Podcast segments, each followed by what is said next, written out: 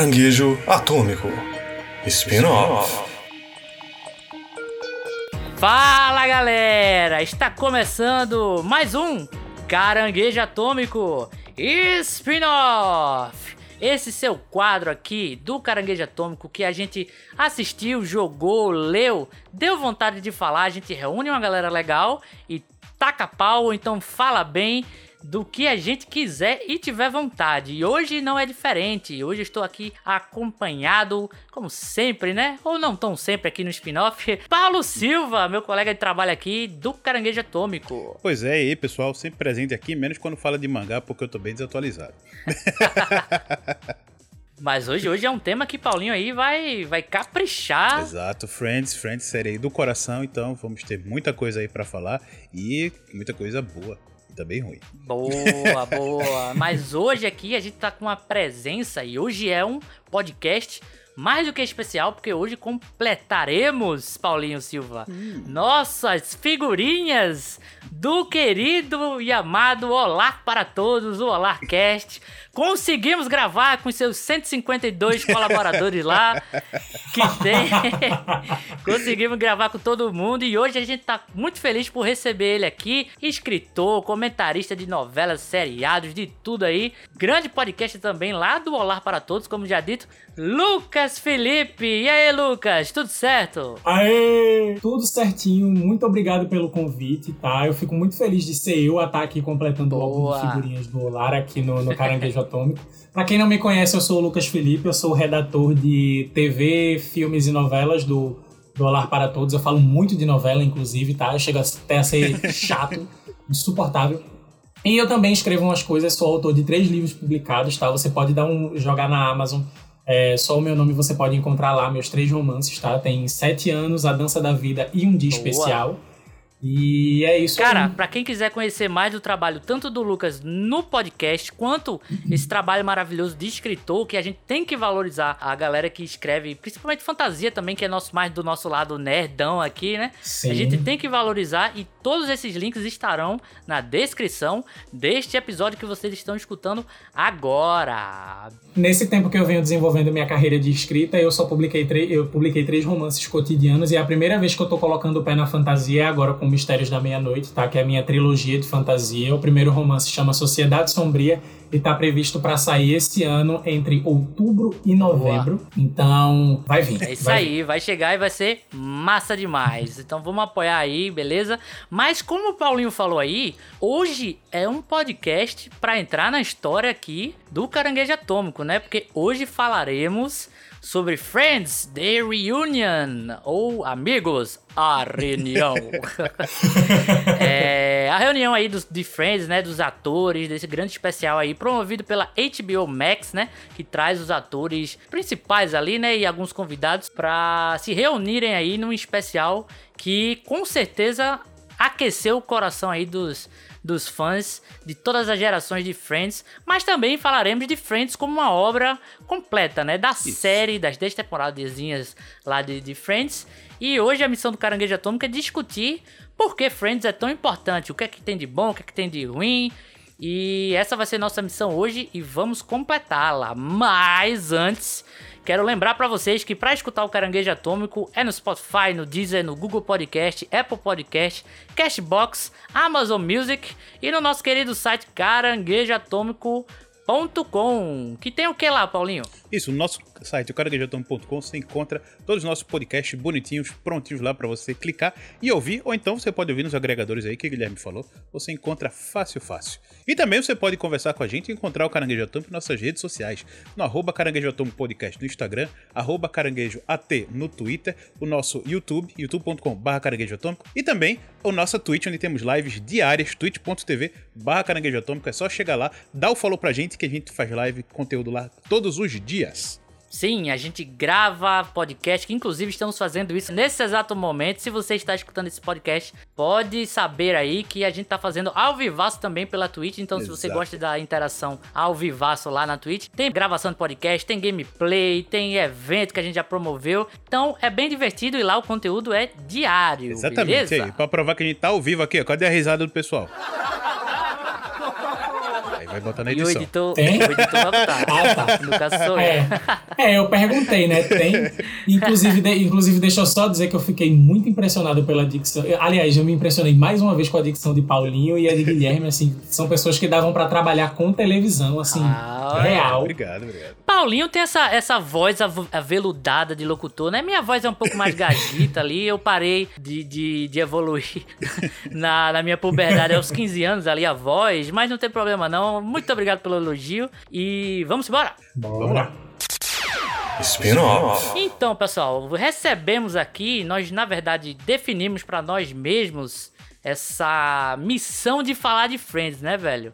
E que missão talvez complicada, porque é uma coisa muito preciosa pra muita gente, né? Essa série aí que estreou em 94 e teve 10 temporadas, finalizando aí, portanto, em 2004, né? Há mais de 10 anos. Cara, é uma série, assim como eu falei, goste ou não, ela teve uma importância absurda pro show business, uma importância, assim, pra comédia muito grande. E a gente vai debater um pouco disso e falar um pouco desse grande episódio que foi é, a reunião, né? Aguardado por muitos espectadores aí, todo mundo tava pedindo há muitos anos a volta, né? Como um episódio. Isso. E acabamos tendo aí uma coisa um pouco diferente, mas que agradou também o coração dos fãs, né? Só queria deixar registrado aqui, pessoal, que este episódio de podcast terá vários spoilers, tanto desse especial, que saiu agora em maio de 2021, mas também teremos spoilers aí de todas as temporadas de, de Friends como um todo, né? Então, se você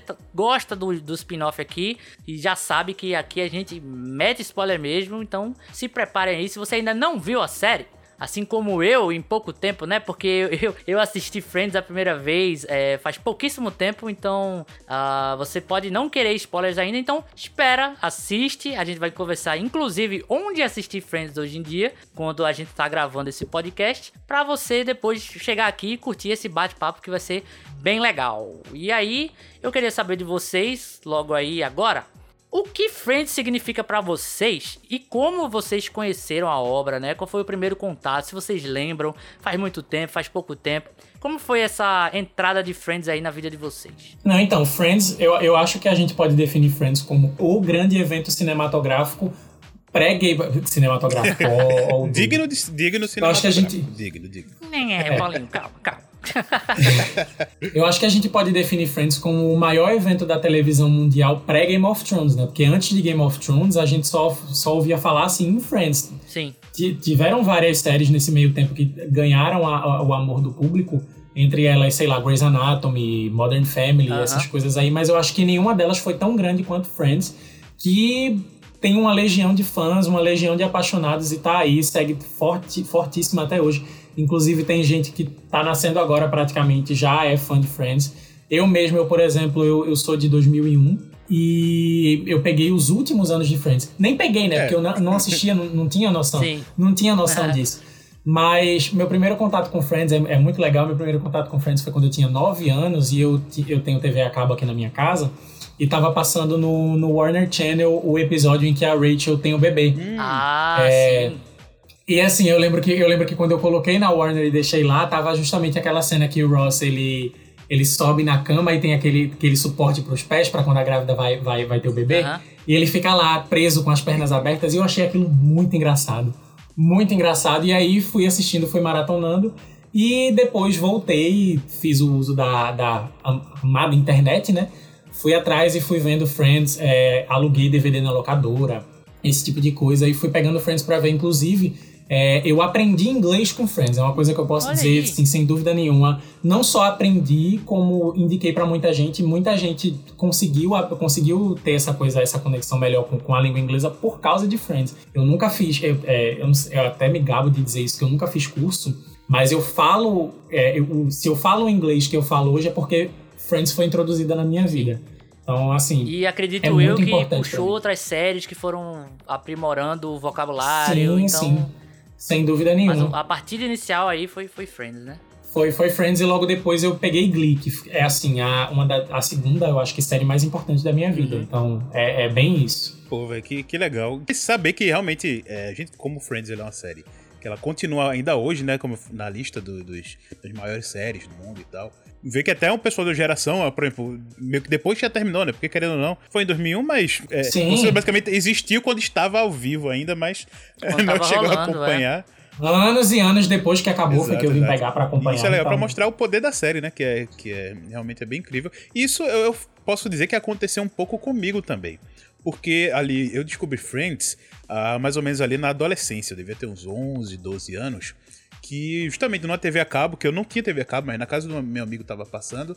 E deixando assim a, a, TV aberta e tava passando esse seriado e a gente não tava nem vendo, tava de fundo. E eu lembro de ter ouvido umas risadas. E aí, lógico chamou atenção, tá passando uma coisa engraçada na TV. E aí eu vi a, a série, não entendi, não vou lembrar qual foi o primeiro episódio que tava passando lá.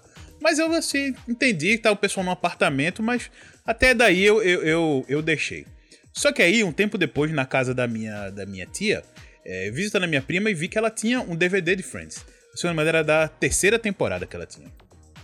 E aí eu, eu reconheci alguns personagens e tudo, e perguntei a ela se a série era boa e tudo, e ela disse, não, é legal, e colocou para assistir.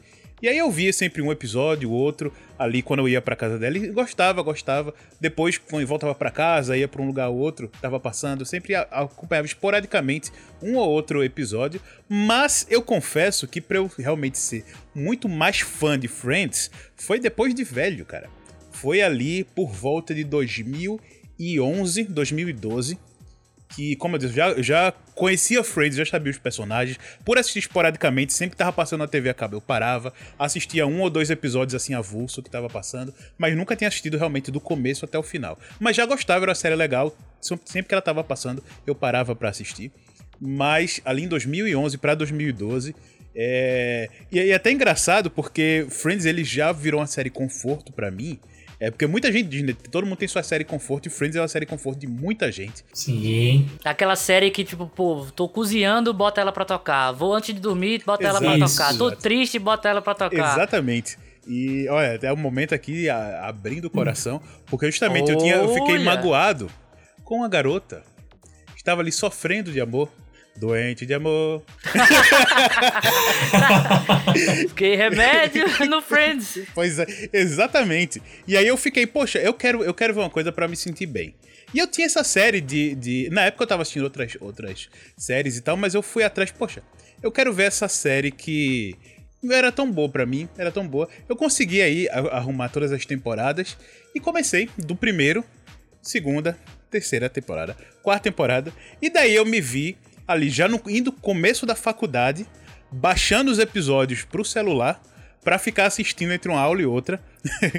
e... Nossa, eu fiz isso. Até porque naquela época, né, Paulinho, a gente não tinha o streaming Exato. tão desenvolvido feito hoje em dia, né? Exatamente, não tinha você streaming. tinha TV a cabo, você tinha que ir lá no Real Play. É, garimpar, garimpar por aí. Agora que Paulinho citou isso, uma coisa que eu fazia muito é que assim, eu, eu não vou lembrar agora qual era o celular que eu tinha, por incrível que pareça, eu lembro o nome de praticamente todos os episódios de Friends, mas não lembro qual era o celular que eu tinha na época. e é assim, para você assistir essas coisas assim, você tinha que, que converter, porque eu baixava geralmente em que? Em MP4, RMVB, essas coisas assim. Sim, cara. E o que era, e o que era que eu fazia? Eu convertia para 3GP e passava exatamente, pro celular. E, então ficava lá, ficava lá numa qualidade vagabunda, mal dava para ler a legenda que vinha no, que vinha no negócio isso. e eu só ficava escutando pelo áudio mesmo. Era, isso eu, isso eu, eu fiz. Exatamente, isso eu, eu fazia isso mesmo. E eu, meu celular eu lembro, velho. Era um Nokia C300.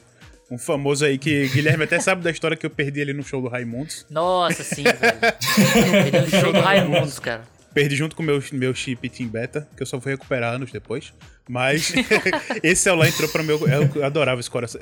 Adorava de coração esse celular. Celular velhinho, mas era muito bom. Mas aqui não tá falando de tecnologia, não. mas, que, ó, se, mas se, é se, engraçado, né? Que eu... a gente comentou, inclusive, muito como a gente assistia série nessa época, sim, assim. Sim. Lá no nosso episódio de Supernatural, né? Que a gente falou é, sobre a série, como terminou e tudo, como a gente começou. Então, acredito que foi numa época similar aí, mais ou menos, um pouco mais cedo, um pouco mais, mais tarde, de, dessa coisa, né? Que que, tipo, pô, a gente, sei lá, não tinha acesso a. a apesar de Supernatural passar na TV aberta, né? É, muita gente não tinha acesso à TV a cabo e tudo, e acabava baixando e tudo mais. E tinha essa coisa do converter, jogar pro celular, assistir com qualidade ruim e tudo. Uma coisa que eu acho que se perdeu mais quando é, com a facilidade do, do streaming, streaming, né? Você Exato. dá um play, e, e eu... se a sua internet for boa, você vê em qualidade boa. E eu se acho for, você vê da mesma forma. Então... Exato. E eu acho que. que eu não sei também se é porque ainda falta chegar uma nova série, uma grande série assim, como por exemplo um The Office foi, principalmente agora na pandemia, né? The Office cresceu bastante, a gente tem um spin-off aí falando sobre The Office, como foi Friends, Sim. como há um tempo atrás foi, por exemplo, Game of Thrones. Então a gente tem algumas séries assim, mas Game of Thrones é uma série mais de fora de comédia, assim, não, não chega a ser uma série conforto, né? É. Nesse nicho, eu acho que a série, nesse nicho de comédia, eu acho que as duas últimas séries que mais representaram assim foram Modern Family, que inclusive ganhou, ganhou M pra caramba, e mais ultimamente Brooklyn Nine-Nine, que virou febre do virou nada. Né? Febre, cara. E é uma série, assim, que já tem sua. Já tá indo pra sua oitava e última temporada, né? E a galera veio descobrir ela Justo. depois de um tempo, assim. Mas acho que o que caracterizava muito em algumas séries um pouco mais antigas era justamente isso. Que, que o Lucas falou, que a gente tava falando de você ter que ir atrás, converter é, é, é, o arquivo tentar ver o mais. Pô, minha internet nunca foi Isso. muito boa, então eu lembro muito de, nessa época, que até um pouquinho antes, que eu assistia muito Grey's Anatomy e Friends, e eu baixava na, em RMVB, sabe? Hum, arquivos Isso. ultra gigantes com 200 Era. mega. Cada 200 mega. Era, Era gigante na época. Nossa, era o melhor. Demorava horas para baixar, mas tava lá vendo. Acho que era nem, não, chega nem, não chegava nem a ser 480p de qualidade. Nossa, era. mas o importante era estar tá lá assistindo. Eu descobri o RMVB por causa de Glee, justamente porque nessa mesma época que eu comecei a pegar a pegar Grey's Anatomy, Grey's Anatomy não, a pegar Friends, é, Glee começou a passar na Globo. Uhum. E nisso, é, passavam os episódios avulsos na Fox, só que começou a passar a segunda temporada lá fora. E eu tava assistindo, meio que assistindo a primeira, mas tava querendo ver mais coisa, querendo ver mais coisa. Aí já tinha saído, acho que metade da segunda temporada e tinha saído em DVD. Aí eu comprei o DVD, o volume 1, que né, tinha essa coisa, né? De quando as séries muito longas saíam em DVD, saíam aqueles boxes divididos. Aí o volume 1 tinha três discos, o 2 tinha quatro, Sim. essas coisas assim. Aí, como eu parei nessa metade, eu acho que eu parei no episódio 10, que é o último que tinha no volume 1, eu fui atrás do resto. E aí eu fui introduzido ao RMVB e eu comecei a baixar Glee, comecei a baixar Friends. E assim, eu baixava o arquivo, aí ficava esperando sair o arquivo com a legenda, né? Ele é legendado, aí baixava lá, o arquivo tinha, sei lá, 280 megabytes, aí não, não achava nenhum, nenhum player que, que rodasse, aí descobri o Real Player, aí baixei o Real Player pra poder... O Real Player, tamo junto aí. Pra poder, é, pra poder abrir o RMVB e assim foi. Já abriu muito, muito vídeo do Emule pra mim, valeu. Brigadão aí. E, e, e, também, né, uma coisa muito importante que o Lucas tinha falado, né, também sobre, sobre Friends, é que realmente ele também me ajudou bastante no inglês, cara. Eu sempre gostei de inglês de jogos e tudo, então a gente já era um pouco mais familiarizado. Mas, assim, como eu tava ingressando ali no começo, final do ensino médio, na época da faculdade, assisti muita série. Não, antes, né, eu já, já tinha esse costume de ver muita série legendada. Mas assisti mais Friends e Glee. E, Glee não, Glee foi. Apesar de sim, eu vi, eu vi bastante Glee, mas acho que abandonei na, ainda nas primeiras quatro, cinco temporadas. Não cheguei muito mais que isso, não. É, a quinta é bem ruim. Se for na.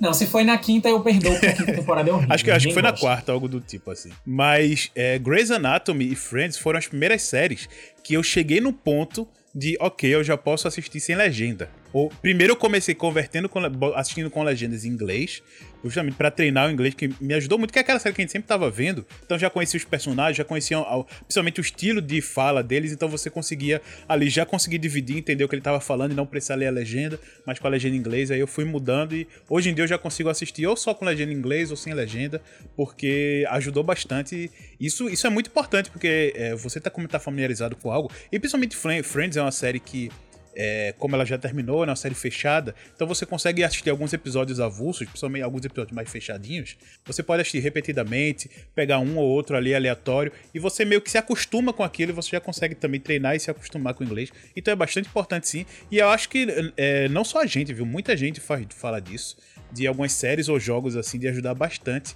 a introduzir a língua Aí pra introduzir. Eu, eu tentar fazer algum trocadilho, mas deu certo não.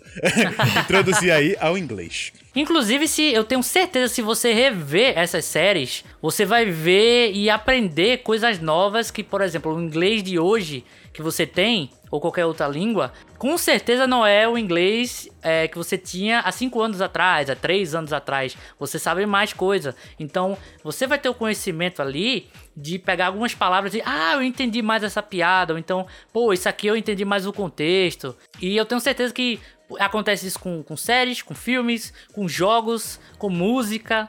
Então é, é uma coisa bem legal como essas obras, como arte em geral, te ensina, né, velho? Não só coisas mais profundas e tudo mais de senso artístico, mas também línguas. Eu concordo, velho. É, Eu acho é. que a melhor forma de se aprender inglês, lógico, se você tiver a oportunidade de fazer um cursinho e tudo mais, é massa. Como eu fiz também. Mas eu tenho certeza que meu inglês hoje não seria o nível que é se não fosse música filme, série e jogo. Com certeza absoluta. Inclusive, pegando o gancho no que tu acabou de falar, é, que complementa a fala de Paulinho, é justamente isso, que assim, essa coisa do inglês, não só o inglês, mas todas as línguas, elas irem se adaptando, elas irem mudando conforme o tempo. Muita gente acha que se você pegar uma série para assistir em inglês, seja ela qual seja, você vai ter uma dificuldade para assistir, porque não é o seu idioma principal, porque você não está familiarizado com isso. Mas um dos grandes pontos legais de Friends é que justamente para essa galera que está aprendendo inglês agora, ou que aprendia 5, 10 anos atrás, uhum. é que ela é uma série de uma época muito fechada, né? A década de 90, ali começo dos anos 2000. Sim. Onde a língua, que é a, a, maior referência de língua inglesa que a gente tem, da música que a gente escuta, esse tipo de coisa. Sim, sim. E, e, é muito básico, é um inglês muito básico. As piadas são rápidas, os diálogos podem até ser, ser um pouquinho mais rápidos, mas é, é, tudo muito muito tranquilo, muito primário. Parece até que é uma série feita para isso quando a gente quando a gente analisa com esse, com esse, com, esse, olhar. Então, eu acho que é bem Série isso. feita para o professor de inglês recortar e botar na aula. Exatamente, assim. cara. Olha, era, era uma das, era uma das maiores referências de série quando que eu fiz inglês na época lá no começo da faculdade. E no curso que eu fazia, se usava bastante Friends. E é justamente isso, porque ele, a, a, série acaba sendo aí um universo mundano, né? De pessoas ali corriqueiras vivendo o seu dia a dia. Então, dificilmente você vai ter uma, um linguajar ultra mega é, é rebuscado. No máximo, uma piada outra aí do Ross que ele brinca e tal. Mas fora isso, é realmente é um, é um eles trazem ali uma uma língua muito mais simples e mundana, que é o que a gente usa normalmente no dia a dia para comunicação uhum. no inglês. Então ajuda realmente, é um ponto também a mais importante nesse, nesse quesito aí de Friends. Boa. E antes de eu falar como eu conheci Friends e tudo mais, eu, eu gostei muito desse tema aí, da, da linguagem e tudo, porque Friends tem a dublagem dela, né? Tem a dublagem com, com o grandíssimo aí Guilherme Briggs como Ross, né? E se tem Guilherme Sim. Briggs na obra, é, é bom, velho. Não tem pra onde correr. Só nos filmes de The Rock, que aí The Rock é foda, velho. Não, não dá. Não, não dá, não dá, não dá. É... Mas assim, é eu acho que a maioria das pessoas realmente assistiu legendado e aí ter, ocasionou tudo isso, né? Da, da galera aprender inglês e tudo mais com, com a série. Porque, cara, para você ter uma dublagem de sitcom, de comédia em geral, tem que ser um primor de dublado, sabe? Pra, pra você entender as piadinhas e tudo mais, porque é complicado, velho, você tra traduzir alguma piada que é muito específica, sei lá, de Nova York ou então dos Estados Unidos, trazer pro nosso cotidiano, ela tem que ser muito bem adaptada para a gente realmente entender, ou eles realmente mudam o sentido total e a piada vira outra coisa, né? Vou, vou aproveitar para trazer uma curiosidade aqui, já que tu tocou nesse assunto, uhum. é que muita gente não sabe, mas Friends só tem é, essa dublagem original, né? A clássica com Guilherme Briggs, etc e tal. É, só tem quatro temporadas da série com essa dublagem. Uhum. É, só foram dubladas a primeira, a segunda, a terceira e a décima com, com essa dublagem original. Oxi, é, isso eu não sabia. É, que eu acredito que é da época que passava no SBT. Se você for procurar em DVD também, essas três temporadas vêm dubladas e a décima também. E as outras você só tem em inglês no idioma original. E quando veio passar na Warner, porque eu acho, eu acho que só vieram pegar tudo para dublar, porque antes a gente tinha esse costume, né? Você ia no. Você esperava sair o, o DVD de um filme dublado e ele não vinha dublado, ele podia vir só legendado. Sim. Uns tempos pra cá é tudo tem que ser dublado, porque o público não tá, mas não tem mais esse costume de pegar coisa legendada para ver. Não, é até uma questão social mesmo, né? Das pessoas que não sabem Isso. falar inglês, porra, o dublado. É, e também vender mais, né? É... Ter um maior alcance da obra. Sim. Sem dúvida nenhuma. Então a Warner ela fez uma maratona de Friends um tempo desses e começou a, a exibir a série com uma dublagem nova. Uhum. Então, temporadas 1, 2 e 3 passam com a dublagem clássica, todas até a nona com a dublagem nova e a décima com a clássica também. Isso é uma curiosidade que eu lembrei agora e achei interessante. Ah, muito legal esse ponto. É, como realmente eu nunca vi Friends dublado,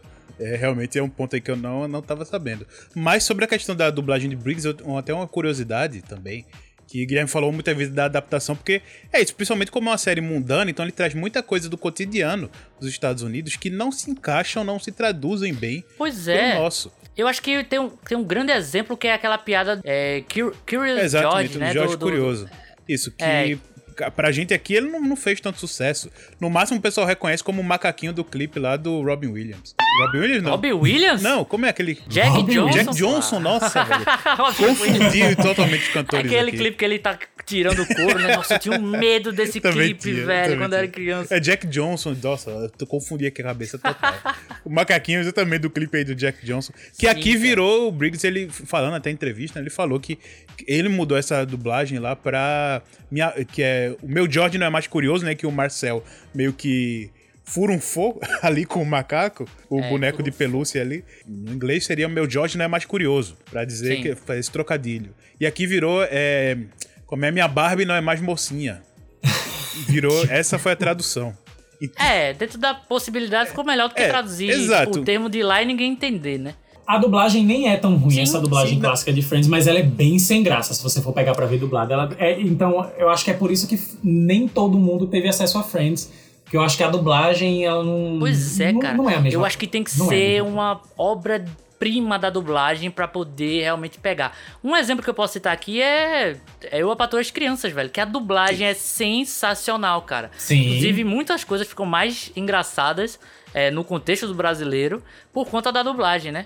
E, e eu acho que é Inclusive, filme. assim. Inclusive, filme do Adam Sandler só presta pra ver dublado. Porque Sim. se você for ver no, no idioma original, você fica com raiva. É, é chato, é Exato, exato. É, Alexandre Moreno é sensacional como Adam Sandler. É. É, tem- realmente tem algumas obras, e Friends ele ah, é, é um pouco do centro disso, que é, porque querendo ou não, como a gente falou, né, mundano, e Friends ele traz muita coisa é, é da Muito época. palatável, né? Muito palatável assistir. É, é, não, mas o que eu digo também é a questão de, de coisas que ele traz. Friends, ele realmente ele é uma série.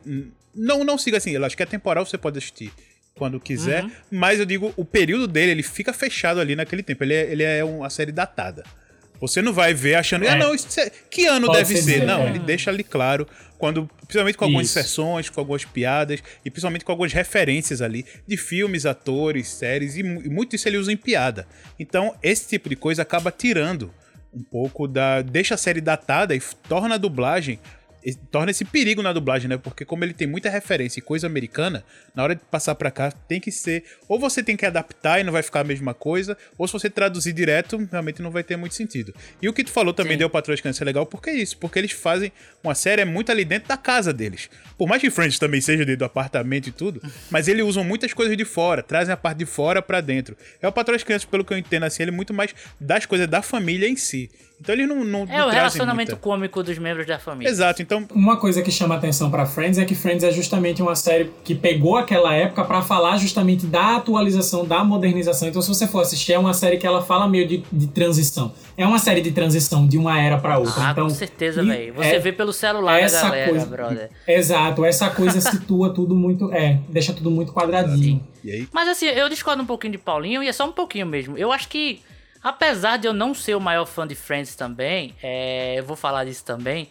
ah, eu acho que a série em si, ela não é datada que impede as pessoas de começarem a assistir. Não, não, sim, se- é. sei lá, se Não, mas o que eu digo é pra tal. uma questão de dublagem. Tipo, você não consegue sim, sim, ficar uma entendi, coisa, entendi. por exemplo, como eu, Patroa das Crianças, você consegue encaixar como um cotidiano de uma família brasileira, digamos assim. Você não Ah, tem entendi. muito de extrapolar. Como Friends, você. As coisas que ele faz no dia a dia é muito americano. Ele traz coisa do mundo americano pra dentro da série. É o Patroa das Crianças, a, maioria é coisa mais mundana de assim, mundana de, de família em si, não traz muita coisa de fora pra É, dentro. relacionamentos familiares e tudo. É. Os temas de Friends, eles são muito, eles são muito atemporais, Isso, né? Eles são, temas- são temas que a gente vive no dia a dia, etc e tal, mas tem, existem situações específicas e tanto as situações quanto eu acho que o ambiente da Nova York dos anos 90 para os anos 2000 Sim. é uma coisa que dificulta mesmo essa coisa. E por isso que eu entendo que Paulo quis dizer isso. Ah, tá. Sobre eu e a Patrulha das Crianças, a gente também. Eu não, eu não sei se cabe fazer esse paralelo aqui, mas Friends ela é uma série sobre pessoas brancas É. de classe média, no, ali no, no, no auge dos anos 90, passando para os anos 2000. E meio que tem aquela coisa de ser tudo muito quadradinho, etc e tal. E eu patroei as crianças É, não. É uma família, é uma família negra Sim. que vive coisas muito mais reais e muito mais É, palpáveis. E exato. trata isso com, com um humor diferente. Eu acho que é um humor mais um humor mais de casa do que o de Friends. Eu acho que é- eu acho Realmente, que isso, colocação muito também. melhor, realmente, exatamente Muito isso. boa, velho. Exato. Muito boa. é, é esse quadradinho que, de, É. de Friends, que é bom, é confortante e tudo, mas dá uma. Realmente dá uma distanciada. Não é tão, não é tão realista, exato, não é tão exato, realista. exato. É, Quanto- Friends parece que tudo é muito perfeitinho, né? Na realidade branca americana e tudo. E, Inclusive, o que eu acho datado na, na série é justamente isso. Algumas piadas, velho, são datadas, algumas coisas não funcionam no, no dia de hoje. É, tem algumas coisas, por exemplo, porra, não tem um personagem negro de relevância até, sei lá, a nona, a oitava temporada, sabe? Exato. E, e, velho, porra, é Nova York, tem personagem E, quando- negro. e- e se tem relevância, tem relevância por muito pouco Exato. tempo. Exato, Né? exato. É, tem que cumprir um arco ali Então dentro. eu acho que ela é datada nesse sentido, Exato. assim. Tanto que eu vi um, ar, um, um dado que é justamente que é um dos pontos, né? De que se você vê Friends hoje, você tem que assistir tendo essa ideia de que é uma série dos anos da 90 produção e que tal, tava é. justamente, como o Lucas falou, num período de transição não só tecnológico, mas também num, num período de transição social. Porque era uma série que já tava ali tratando sobre é, como um casamento homoafetivo, fazendo coisas mais mundanas e tentando introduzir isso de um jeito muito mais natural. Só que ainda assim você tem piada ali muito machista, piada sexista, muito Lógico. piada Homofóbica é um pra homofóbico, principalmente tem alguns temas de brincadeira com esse tema. E também tem isso da, da, da inclusão, porque a série não é inclusiva. Pois de, de toda a série, apenas duas personagens, duas personagens, têm mais de cinco episódios aparecendo que não são brancos. Que é a Julie, a namorada do Royce ali na segunda, te- segunda temporada, Sim, e sim. a Charlie, no final. É, é que ela é que ela é oriental, É isso, né? ela, é, ela é asiática verdade. e a Charlie no final ali, que faz aquela brincadeira que é, que é amiga do Ross, queria ficar com o Ross, ficar com o Joe e volta no final ficar com o Ross. Somente essas duas Sim. personagens aí não são brancas, que tem mais de cinco episódios ali aparecendo consecutivamente. E se a gente for pegar as participações especiais da série, né, as grandes participações especiais, a gente só tem aquela galera padrão meio branca, assim, tipo Julia Roberts, Brad Pitt, Van Damme, velho. Tem Van Jean-Claude Damme. é, Jean-Claude Van Damme. Van Era Damme. essa galera que eles chamavam pra participar de Friends. Sim. Então, tem essa coisa também. É, é, um- é uma, uma realidade meio, meio. E eu acho, que, e eu acho que é por isso também que as pessoas procuram tanto Friends. Eu acho que Friends tem um senso de realidade tão perfeito. Eu acho, eu acho que a cabeça da gente meio que deturpa essa coisa e faz aquilo ali soar sem É problema confortável. nenhum. E É. tem. É, é, com- é confortável. É confortável. Exato. Fugiu. Então, vamos voltando aí, recapitulando, né? Como eu conheci Friends, cara. Eu acho que nossas histórias aí, elas meio que batem na questão de ser pela Warner Channel, cara. Eu conheci através da minha irmã, que eu tenho uma irmã que, são, que é sete anos mais velha que eu, é, assistindo Friends, entendendo as piadas com um nível de inglês, porra, sete anos à frente do meu, se divertindo e tudo. E eu olhava Friends, cara, e eu não conseguia me conectar com aqueles personagens. Isso, logicamente, eu sendo uma criança. Então, é. Se eu assistir as grandes obras que eu gosto hoje em dia, na época que eu, que eu sei lá, vi Friends pela primeira vez, a episódios esporádicos com a minha irmã assistindo na sala, eu também não iria gostar dessas obras. Mas é, eu conheci, tive contato, pô, isso aqui existe dessa forma também. O que é curioso, né, velho? Porque Lucas em 2001, eu e Paulinho a gente é de 92, então ainda assim a TV a cabo teve uma importância muito grande pra divulgação do, de Friends, né? Eu acho que, apesar da gente baixar e tudo pela, pela questão de não ter é, TV cabo muito acessível, ou então não ter tanto tempo, querer baixar logo, não esperar a coisa episódica, né? De, pô, eu tenho que sentar aqui na hora certa para poder assistir é, o episódio. Apesar disso tudo, o, a TV a cabo teve um papel muito forte de divulgação da, da série. Não só Friends, como outras também, né? Até os anos 2010, com a introdução do streaming, etc e tal, eu acho que era muito essa coisa do, do assistir na TV, da TV a Uhum. cabo, do DVD, esse tipo de coisa. Então a galera que veio depois disso, eu acho que não viveu tanto isso. Acho Sim. que não viveu isso. É, cara, Mas sentar pra de- esperar daí- o horário. Acho que a galera, Isso. sei lá, de 5 anos atrás vai, vai ver. E como assim você tinha que alugar pra ver? Físico? É justo. Como assim você tinha que esperar o que, a hora o que é, certa? o que é VHS? O que Nossa, é é. VHS? O que é VHS? E o que come? Como vive? Descubra hoje no Caranguejo, tô- tá ligado? Mas eu acho que a TV a cabo teve essa importância nessa época, assim. Só que, cara, nunca me bateu Friends. Eu fui assistir Friends pela primeira vez, maratonar, da temporada 1 até a 10, no final de 2020, cara. a primeira vez que eu fui ver Friends totalmente assim. Porque tudo que eu via dela depois, eu não conseguia me conectar. Como eu disse, eu sou um cara de, de 92, então algumas realidades, algumas é, problemáticas no sentido de, tipo, problemática de episódio, acontecimentos do dia a dia ali, não pegava tanto para mim como, sei lá, pegou para minha irmã que, que é dos anos 80 e tudo. Eu sei que é um argumento não tão válido, porque, por exemplo, Paulinho tem minha idade e adora Friends. Lucas é um pouquinho mais novo que a gente, mas adora Friends. Mas para mim não funcionou, sabe? Eu nunca me senti motivado a, a ver Friends assim. Agora, claro, eu, eu também tive contato com alguns sitcoms, logicamente Chaves na TV aberta, e aí a gente teve, eu apatrou as crianças na, na hora ali do, do almoço, acho que passava na hora do almoço ali na, na SBT, né? É, depois do almoço um pouquinho. Todo mundo deu Cris. E aí você vai, é, todo mundo, não, todo mundo deu Cris é mais recente um pouco para mim, assim. É. Eu já tinha... Todo, todo mundo deu Cris, eu acho que foi, era, era, foi ali, eu peguei todo mundo deu Cris do começo até o Sim. final. Sim, agora todo mundo deu Cris eu comecei a assistir na, na TV a cabo, cara. Acho que era na Sony Spin, eu acho que passava. Era algum canal. Assim. na Record. É, mas depois passou na Record e era, e era bem legal ver lá também. É, então eu tive contato com outros sitcoms assim. E, por exemplo, How I Met Your Mother. Eu adoro How I Met Your Mother, cara. Eu acho que as problemáticas dele funcionam muito mais para mim do que Friends e tudo. E eu criei meio que nessa cabeça que How I Met Your Mother é o que Friends deveria ser e tudo mais assim. Lógico que eu nunca tinha parado para ver Friends, né?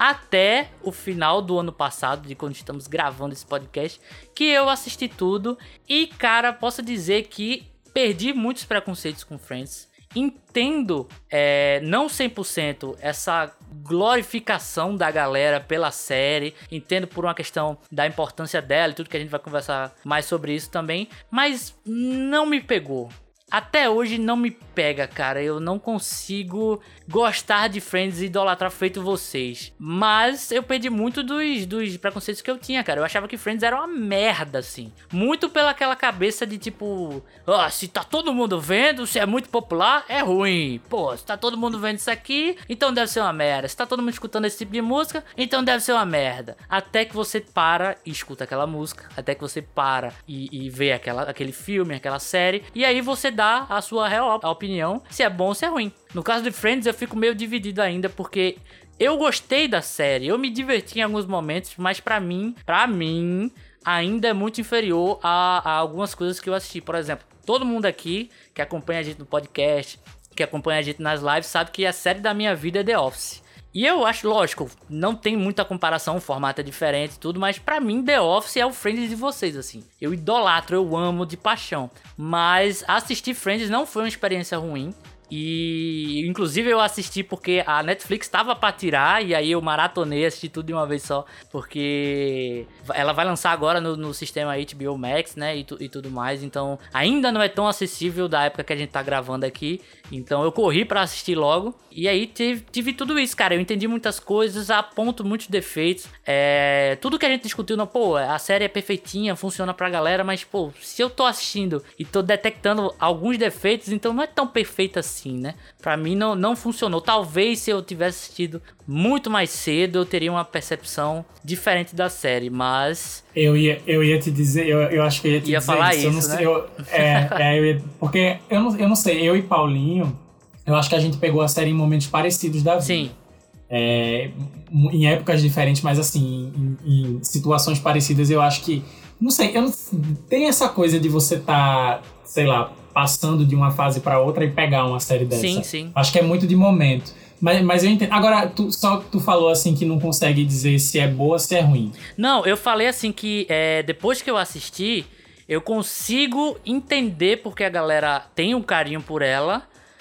Por todas as temáticas, todos os ídolos mesmos que, que surgiu. O ídolo que eu falo é são ícones, né? Tipo, o Central Park, o sofá, a Phoebe tocando Smelly Cat, que eu acho chato demais, mas tudo bem.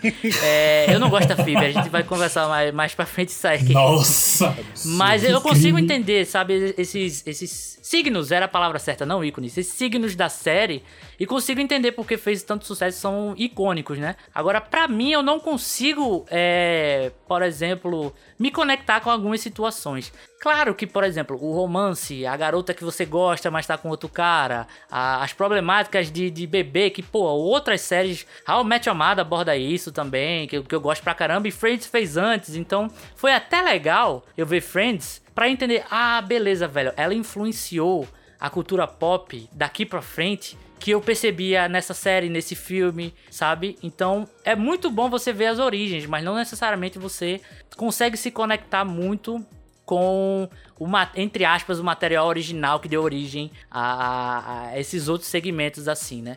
Mas eu acho que muito disso é justamente porque eu assisti Friends ano passado. Então talvez seja um, um defeito de timing meu, mas é a percepção que eu tenho, né? Mas mesmo assim, com a cabeça que eu tenho hoje, Friends tem vários defeitos, porém não é esse mal todo que eu achava, cara. Não é esse mal todo que eu achava. Se tu tivesse que dizer agora, é bom ou é ruim? é bom, mas não é tudo que a galera pensa. Certo. Não pra mim. Por favor, não, não me lixem. Não, não é pra mim, né? Mas eu com certeza entendo a galera. Pô, The Office eu amo de paixão e eu sei que é difícil gostar de The Office. Eu sei, principalmente primeira temporada. Se você passa da primeira temporada de The Office sem saber nada, você é um guerreiro, velho. Você é um guerreiro. Inclusive, temos um episódio aqui, spin-off, com também um membro do Olar para Todos, né? O grandíssimo chefe aí do Olar, o Matheus, o patrão Ai. lá. Ele gravou com a gente The Office lá, então confiram também depois desse episódio aqui. Mas eu sei que é difícil para algumas pessoas, então eu hoje eu não julgo quem gosta de Friends, mas eu aponto os defeitos e vou apontar também as qualidades também, que é justamente esse o gancho que eu queria para perguntar a vocês aquela nossa perguntinha do começo, que é por que Friends é tão bom para vocês? Cara, por que Friends ele é o que é para mim? Como eu, é, como eu falei, né, é, Lucas também relembrou de talvez seja um momento ali que Sim. eu comecei a, a, mergulhar em Friends e Friends literalmente virou um amigo para mim. A série Sim. é minha amiga, é aquela série. Com per o perdão do trocadilho, né? É, exato. exato. Eu, eu comecei ali a devorar a série. É, e meio que eu sou ali um sétimo amigo. na minha, na minha, no meu cotidiano, no dia a dia, quando eu paro para uhum. assistir, eu tô ali mergulhando naquele universo com ah, os personagens que eu gosto, nas tramas que eu conheço, naquelas brincadeiras ali doidas. Então, Friends ele é literalmente um conforto, é, um conforto físico, um conforto espiritual. É, é uma, literalmente é um ritual. Eu assistir Friends. É aquela série que eu posso assistir tanto para relaxar para dormir, quando eu tô cozinhando, eu boto para tocar, ou quando eu quero desestressar, é literalmente a série amiga. É, acho que toda essa dinâmica que eles colocam na série, que foi um dos motivos também de me apaixonar.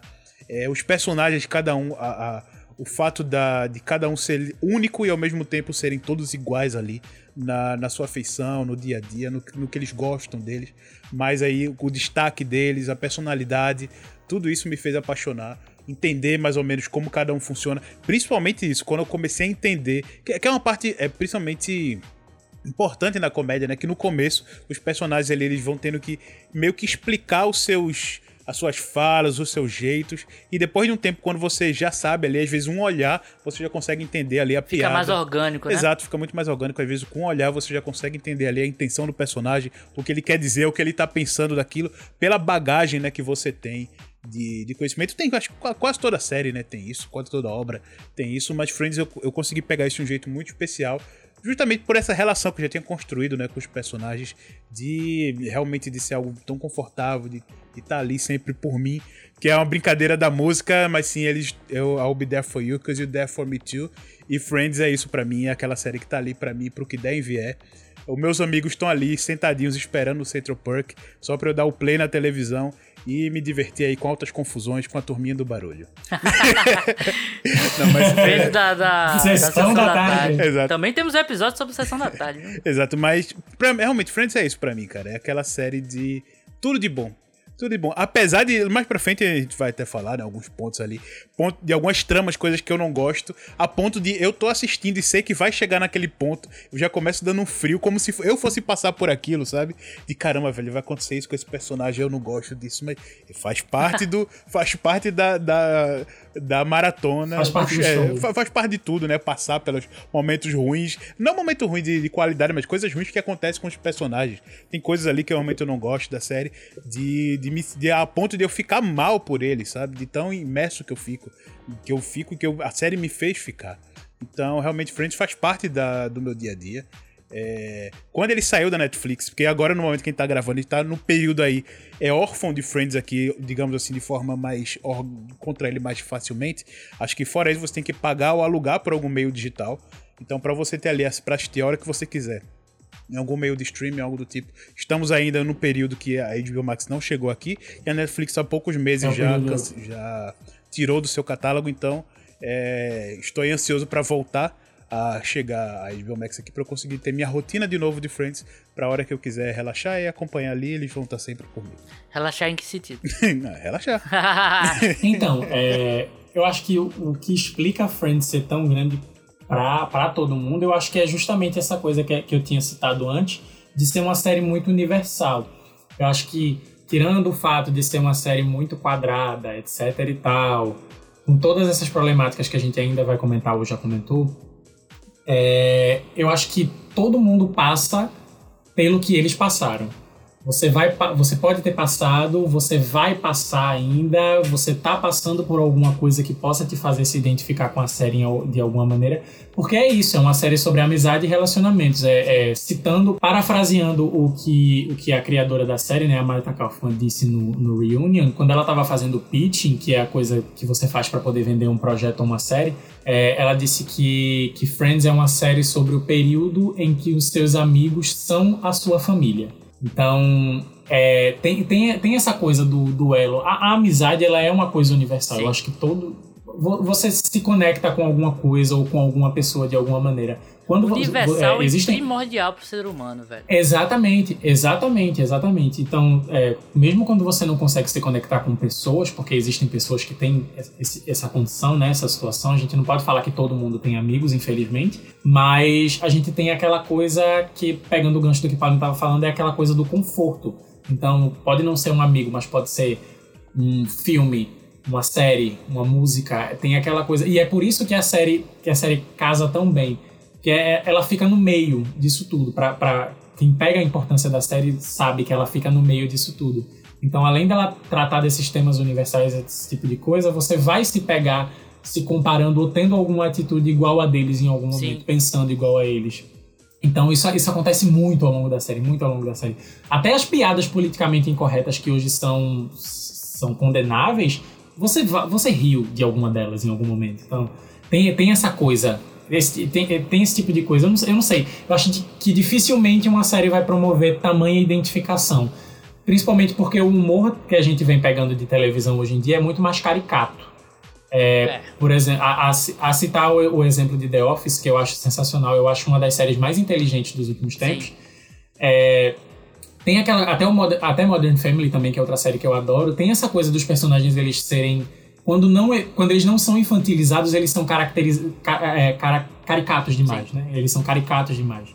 É, os diálogos, as falas, os tiques, o jeito que eles se expressam. Então, tem essa coisa.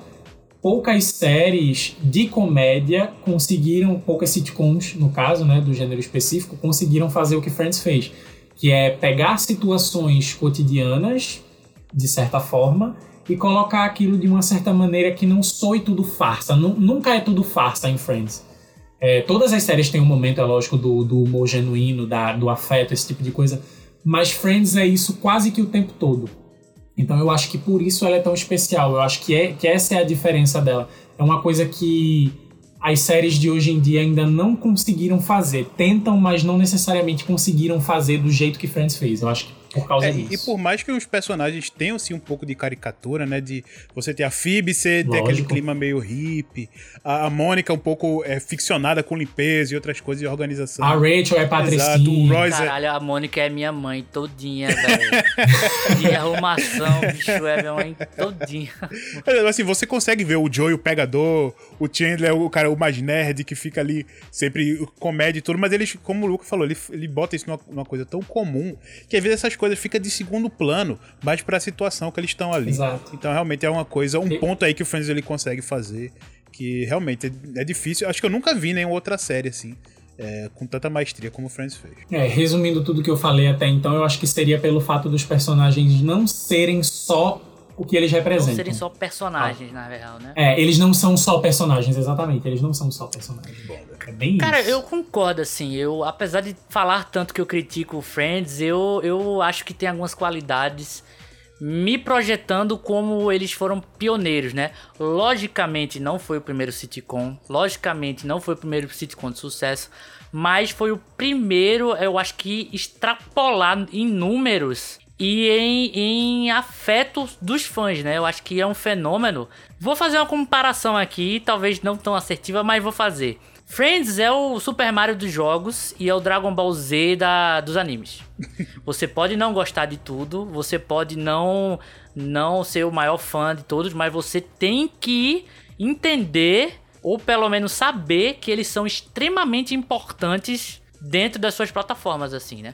Nossa, falou, falou de Dragon Ball, pegou bem pra mim, porque é bem isso. Pois é, é Dragon Ball, é cara. Bem isso, Pode cara. ter uma pessoa que fala assim, porra, eu não gosto de Dragon Ball Z, é só porrada. É muito porrada e poderzinho. É muita porrada, não sei o quê, mas, cara, é você viu Dragon Ball, você já viu, você já ouviu falar, você sabe que é importante. Mesma coisa com o Mario, você pode não gostar do Mario, acho difícil. Justo. Mas você tem que saber, porra, Mario é um pilar da cultura pop, assim, sabe? É, então... Nossa, sensacional, sensacional essa comparação. Obrigado, obrigado. Mas eu, eu, vejo assim, cara, é, apesar de todos os defeitos, eu vejo que, que ela é absurdo o que ela conseguiu fazer, cara absurdo. E no Reunion, quando a gente for falar mais dele, a gente vai ver que tem umas, umas coisas meio de bastidores que você vê, caramba, esses caras são geniais. O que eles estavam fazendo, inclusive em produção ali mesmo, sabe? E... É, e aí eu acho que é o grande valor da série também. Seu pioneirismo em grandes coisas que, por exemplo, se uma pessoa hoje gosta de How I Met Your Mother, feito eu gosto pra caramba, eu reconheço que muito foi por conta do que Friends veio antes. Friends andou para que How I Met Your Mother pudesse correr. Exato. Por exemplo, se eu gosto de um dilema de que a gente citou aqui The Office, de um Penny e Jim, aquela tensão amorosa, mas não pode ficar junto, porra, o, o Friends fez isso muito antes. Então, assim, não que esteja imitando, mas os caras foram precursor de, de, certas narrativas que mudou a cultura pop, cara. E como a gente consome é, humor, como a gente consome é, sitcom e tudo, tudo parece muito que derivou de Friends, né? Apesar de Friends não ser o primeiro sitcom e, e tudo mais, mas foi o primeiro auge da, da, da toda, assim, do segmento, né? De ser absurdo, assim, extrapolar números. Mas assim, eu tenho que concordar absolutamente com vocês no quesito de imersão de amizade, cara. Apesar de todas as minhas críticas, você se sente parte daquilo ali.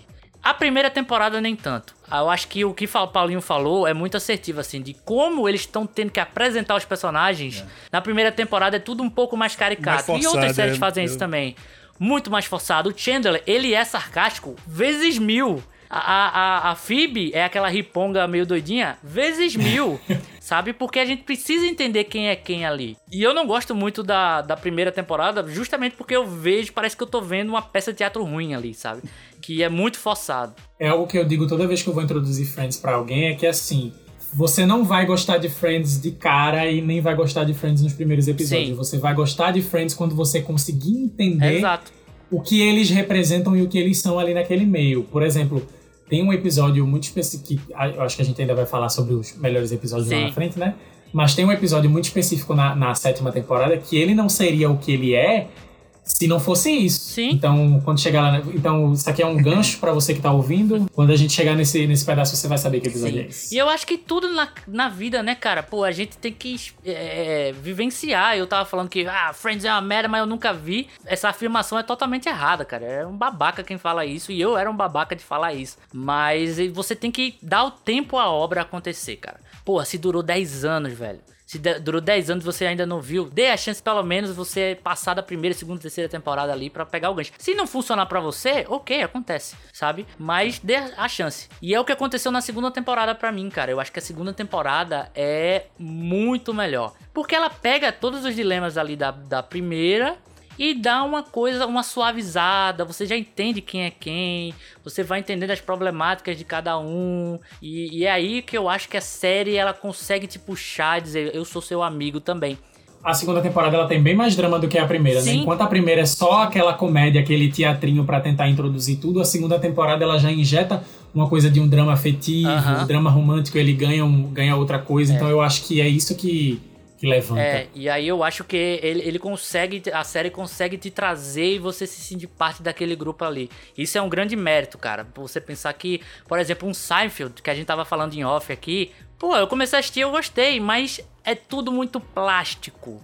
É tudo muito o que eu tava falando. Parece que você tá vendo uma cutscene de 64. Você sabe que aquilo ali é mentira que tá acontecendo, sabe? O Friends ele consegue fazer isso com uma naturalidade melhor, assim, e eu, eu consegui perceber isso, né? Fora o que o Lucas falou também. Se tem uma coisa que eu gosto em série de, de comédia, é quando ela abrange drama. Dentro, pô, pô, The Office tem isso pra caramba, velho. How Met muito também. É, sei lá, o Ultra Série. Até o próprio que a gente já citou aqui, o Eu Patrulho as Crianças, tem drama também. Porra, Chaves tem drama também. Então eu gosto muito. E, e, tem essa coisa do. O cara que gosta da menina, a menina que gosta do cara. E, cara, quem nunca gostou. E aí, outro mérito, né? A série trata muito sobre situações que a gente vai viver. Principalmente a gente agora que tá chegando mais ou menos na idade que os personagens estão chegando também, né? Né? Na, que estavam na série. Beirando os 30 ali, no caso, eu, eu e Paulinho ali, né? Então, beirando os 30 aí. Fale não. Então você vai ver, pô, o cara que tá satisfeito com, com o emprego, o cara que gosta da menina e, e ela não tá com o namorado. Aquela, até aquela brincadeira mesmo de amigos, que um tem um segredo, mas não quer contar, só que aí vai lá pra lá e acaba contando. E as consequências disso, tudo. Então, nisso a série é muito boa para você se identificar em algumas coisas. Lógico dentro daquela caixinha que a gente mencionou da realidade americana, mas que existem coisas universais para todo ser humano, que é o amor, é a amizade, decepções, tristezas. Então, isso a série é muito boa em te pegar. Eu tenho algumas críticas que eu acho que, por exemplo, o Ross é um personagem que se perde muito com o, o andar da série. Eu acho que no, no, come, no, no, começo ele é muito bom, aquela relação Rose e Rachel ali, aquela coisa do drama amoroso e tudo. Que depois meio que dá lugar para o Chandler e a, e a Mônica assumir esse papel. E o Ross vira um cara que grita. ele vira o cara que tem uma coisa que ele não gosta, ele grita. Isso me incomoda. Depois tem o desfecho lá dele com a, com a Rachel e tudo mais. Mas alguns personagens para mim se perdem e outros conseguem se manter. Por exemplo, o Joey para mim é sensacional porque ele é o Joey, Joey do episódio 1 até o Joey do, do episódio. O último episódio, na, na verdade, sabe? Coisa que, por exemplo, Chandler, que a gente vai falar, tem questões pessoais do ator, mudou muito. Eu acho que ele é, porra, um personagem totalmente diferente no, no final da série, assim e tal.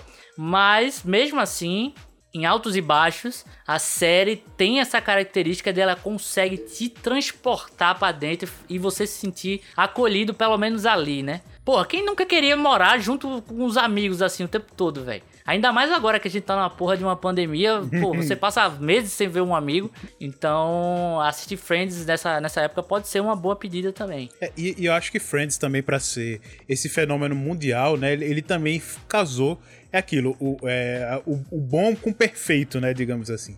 Porque em relação a quê? Friends ele tem todas essas qualidades que a gente tá colocando, mas ele também aj ajudou a ser a estourar porque ele tava ali terminando, né, ocorrendo e terminando no começo da internet na época ali do começo Sim. da internet, porque a gente tem algumas séries antigas que são. Da internet, assim, né? Como a gente conhece hoje em dia. É, isso, de, como a gente de, conhece hoje em dia. A, a, a socialização é, na internet, a divulgação. de dados. Exato, tudo, exato. É. Toda a parte de, de assistir, de, de conhecimento e informação. Porque é. Até a série, por exemplo, que antes veio, veio antes de, de Friends, né? Que o grande sucesso americano, que é o Seinfeld, ele, querendo ou não, hoje ele é muito, ele é muito menos, assim, o questão de importância ele tá sempre lá também nos altos. Mas questão não, de popularidade, ninguém vai exato. tirar, mas popularidade. Popularidade hoje. Ah, eu, de, eu detesto. Eu preferi. Ah, eu sou, eu sou muito mais fã do Em Pé na Rede, do Murilo Couto lá e o negócio. Ah, adoro. Agora Seinfeld não.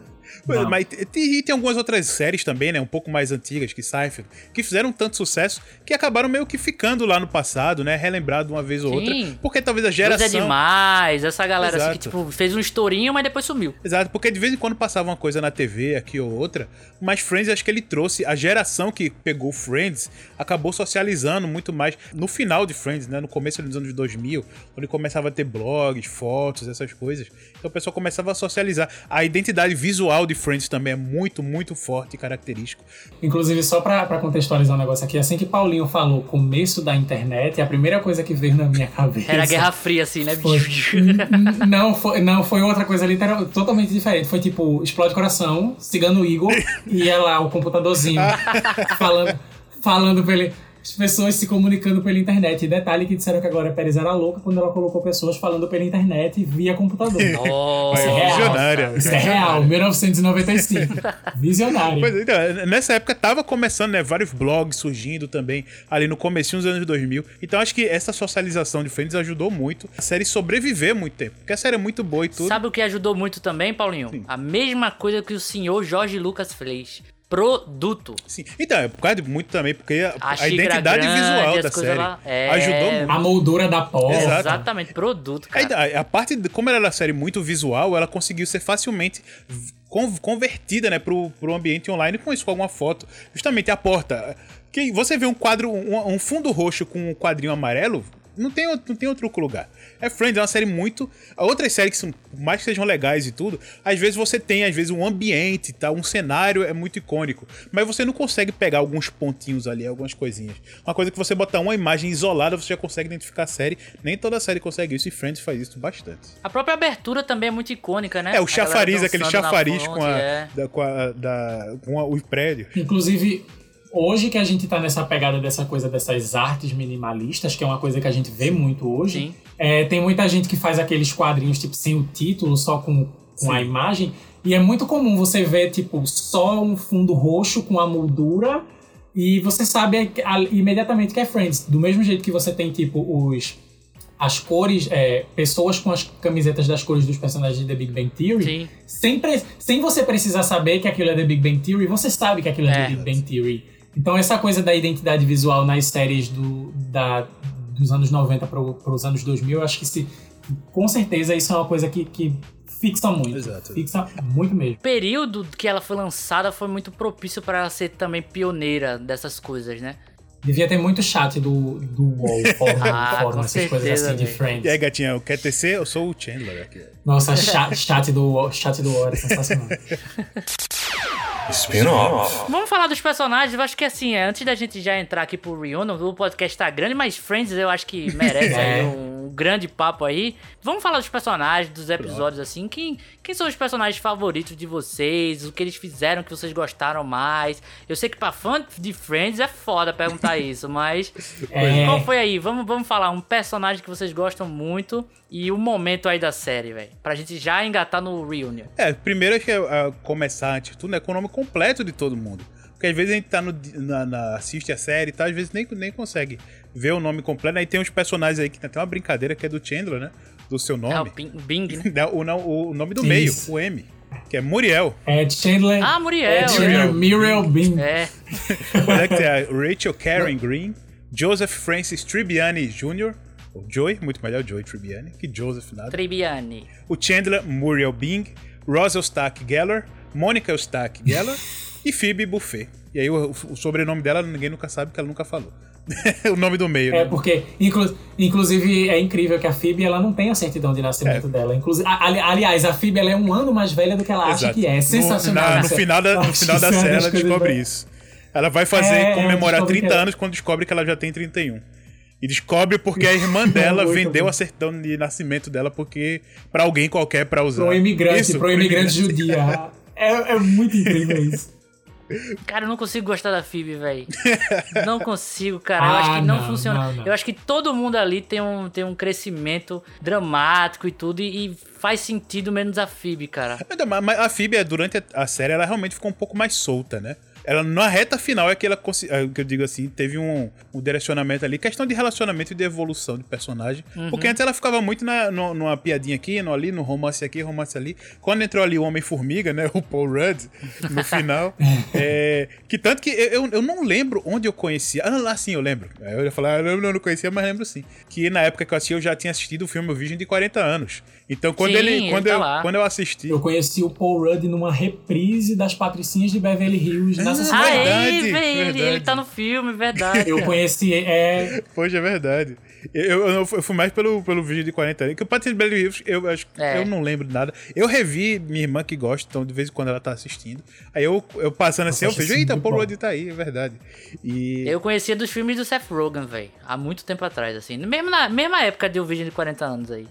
Mesma época. ele fez ligeiramente. Não, ele não fez ligeiramente grávido. Não, ele fez Bem-vindo aos 40. É. ele não fez Ele ligeiramente fez grávido. Meu Irmão é Idiota também. Mas é bem mais recente. É, Isso. aí, com a inserção meio, meio do Paul Rudd ali, você tem acho que um arco mais completo ali com a filha. Porque você tem o, o- mini arcos ali dela, da parte dela grávida, do irmão. Sim. Ah, isso é legal. É. Isso aí é legal. Ela, des ela descobre, ela indo atrás da mãe biológica Isso. na praia, esse tipo de coisa. Ela, ela, tem, ela não tem um arco, ela Isso, tem é. Ela arcos. tem momentos. Eu acho- Ela É, tem é, momentos. alguns Isso, momentos pontuais ali, mas. É. parece ser um arco grande de vários, vários, vários episódios acaba sendo realmente no final. Então, realmente, tanto que o pessoal até fica, fica meio achando, pô, qual é a relação com ela? E aí, num flashback, mostra que ela era roommate da Mônica no passado, tanto que ela veio que aos poucos vai se mudando. E na hora, a Mônica diz, "Ô, cadê tua cama? Ah, droga, de novo isso aconteceu? Aí vai e explica, não, tu é tão chata que eu saí daqui. Basicamente, ela fala isso. E essa é a ligação meio que com os personagens. Mas é, se você vê, assim, diretamente, todo mundo tem uma relação, mas a Phoebe é a relação meio que por fora. Mas eu acho que ela entre- integra perfeitamente o grupo, velho. Essa loucura dela é- é, torna a dinâmica deles, nossa, de outro nível, velho. De outro nível. Sabe uma coisa que eu acho muito legal agora que tu falou disso, Paulinho? É, que- é justamente isso, é que por mais que você não tenha essa coisa deles todos serem extremamente ligados o tempo todo, eles são melhor, eles são sem dúvida nenhuma melhores amigos uns dos outros. E eles têm muito, ele- eles dividem muitos episódios juntos. Eles é, é, tem cada personagem tem um episódio para interagir com todos os outros. Uma- um exemplo que eu tenho muito forte disso é o episódio do Cheesecake, que é assim, a Rachel e o Chandler, eles são dois personagens que são bem. que, que eles não, não, se, não se chocam muito. E tem vários episódios, vários, vários, vários, não são, não, não são dois, que tipo, a história toda gira em torno só de alguma coisa que tá acontecendo com eles dois. Como esse episódio em específico. Tem a coisa da Phoebe morando com o Ross, então ela, ela faz, ele faz lá a massagem no lugar dela. Isso, com- as com as colheres. colheres, assim. que ela, ele acha que vai fazer na, na, na mulher gata lá, mas na verdade é o pai dela. Isso. E, e, e é é até engraçado disso, porque fora da tela, né? A Jennifer Aniston e o Matthew Perry, né? Que é a Rachel e o Chandler, eles são amigaços, velho, amigaços. Tanto que se você vê o comercial do Windows 95, é com os dois. Caralho! É com os dois. Nossa! Porra, Veja lá, aí tem que ser muito nerd. Procure aí, no, procure aí no YouTube Matthew Perry, Jennifer Aniston, Windows 95. que Você vai ver os o comercial dos dois. Meio que ali fazendo- trazendo um pouco Aí. da brincadeira, da fama do Friends, né? Meio que os dois ali sendo garotos propaganda do, do sistema operacional. E, e fora assim, os dois brincavam muito, sabe? E tudo. Então é uma, uma ligação engraçada aí que. Eu mesmo caí 20% no meu conceito de fã de Friends depois que Paulinho falou isso, do, do, do, do, do comercial do sistema operacional do Windows 95. Eu não sou tão fã de Friends como eu, como eu, acho, como eu achava ah, não, sou rato, eu sou rato, É. eu vou atrás. Eu, eu- eu até velho. procurei pra ver se o comercial do Itiban, Lipstick from M, do Joey, era. era verdade, não, lógico que não. Mas tinha vários comerciais doidos assim, e por causa disso eu descobri que o Schwarzenegger fez um comercial doido, um monte de comercial doido também no Japão. E realmente isso era verdade, muito cara americano Nossa, eu- fazia comercial. Eu amo essa coisa de eu amo essa coisa de comercial antigo, porque eu vou no YouTube de vez em quando atrás do linha direta, inclusive eu sou rato de linha direta, amo linha direta. E eu procuro uns programas, tem assim uns programas inteiros no YouTube com os comerciais e tem uns comerciais muito esquisitos, Tem, comercial velho. da Xuxa, do Monange, comercial da Mariana Ximenes na sandália, o negócio da sandália lá, não, do Boticário. É muito. é- é- os comerciais antigamente eram, eram muito estranhos. Muito estranhos. Inclusive, esse negócio comercial, o Steve Carell começou assim, né? Ele, ele era garoto de comercial. Tipo o cara das Casas Bahia, lembra? É, que aquele cara lá. Quer pagar quem é esse cara? Esse cara é um ator? Não, esse cara é o cara da Casa Bahia. Ele começou assim, com coisa de, de computador, de, de Burger King também. Ele fez umas propagandas pro BK. E, Nossa, que- e depois descobriram ele. Ele foi descoberto muito velho como ator, né? Uns 40 e poucos já. Pra um ator é muito, muito velho. Mas tem esse DNA de propaganda, né? Que nem o cara da C&A, né? Que, eu só conhe- que todo mundo só conhece ele por ser o cara. Inclusive, eu não sei o nome dele. Só É, conhece Sebastian, o. é, Aliás, Sebastian. É Sebastian. Sebastian, é. Eu, lembro, eu, eu lembro dele porque ele fez participação especial no, no Xuxa Popstar. Então, sim, Eu marco adoro as referências de Lucas, velho. É Cara, muito ele é incrível. sensacional, velho. Nossa, é muito incrível. Esse, esse filme é muito bom porque, assim, tem um diálogo de tipo 20 segundos e do nada aparece El Chan, fantasiado de Liga da Justiça. Nossa, E. Isabelle, Isabelle Drummond pequenininha correndo assim pelo meio. Esse filme, esse filme é sensacional. É, ah, eu, amo- eu amo esses filmes. Não, mas é, é até engraçado ver a relação do- dos atores, né, de Friends, por fora, né, que no caso disso, do, do comercial que eu vi e tal. E você tinha também o do, do Chandler com a Courtney Cox, né, o Matthew Perry com a Courtney Cox. Tanto que até num, num desses programas, eles, num programa de entrevista, né, tem uma brincadeira com os dois, de que eles estavam fazendo uma aposta, que na época não tinha Google, né, em saber, se eu, não- eu não sei, eram dois filmes da época lá, qual tinha sido a melhor bilheteria. E aí um dizia que era um, outro dizia que era outro. E depois do tempo, meio que o, o Matthew Perry perdeu.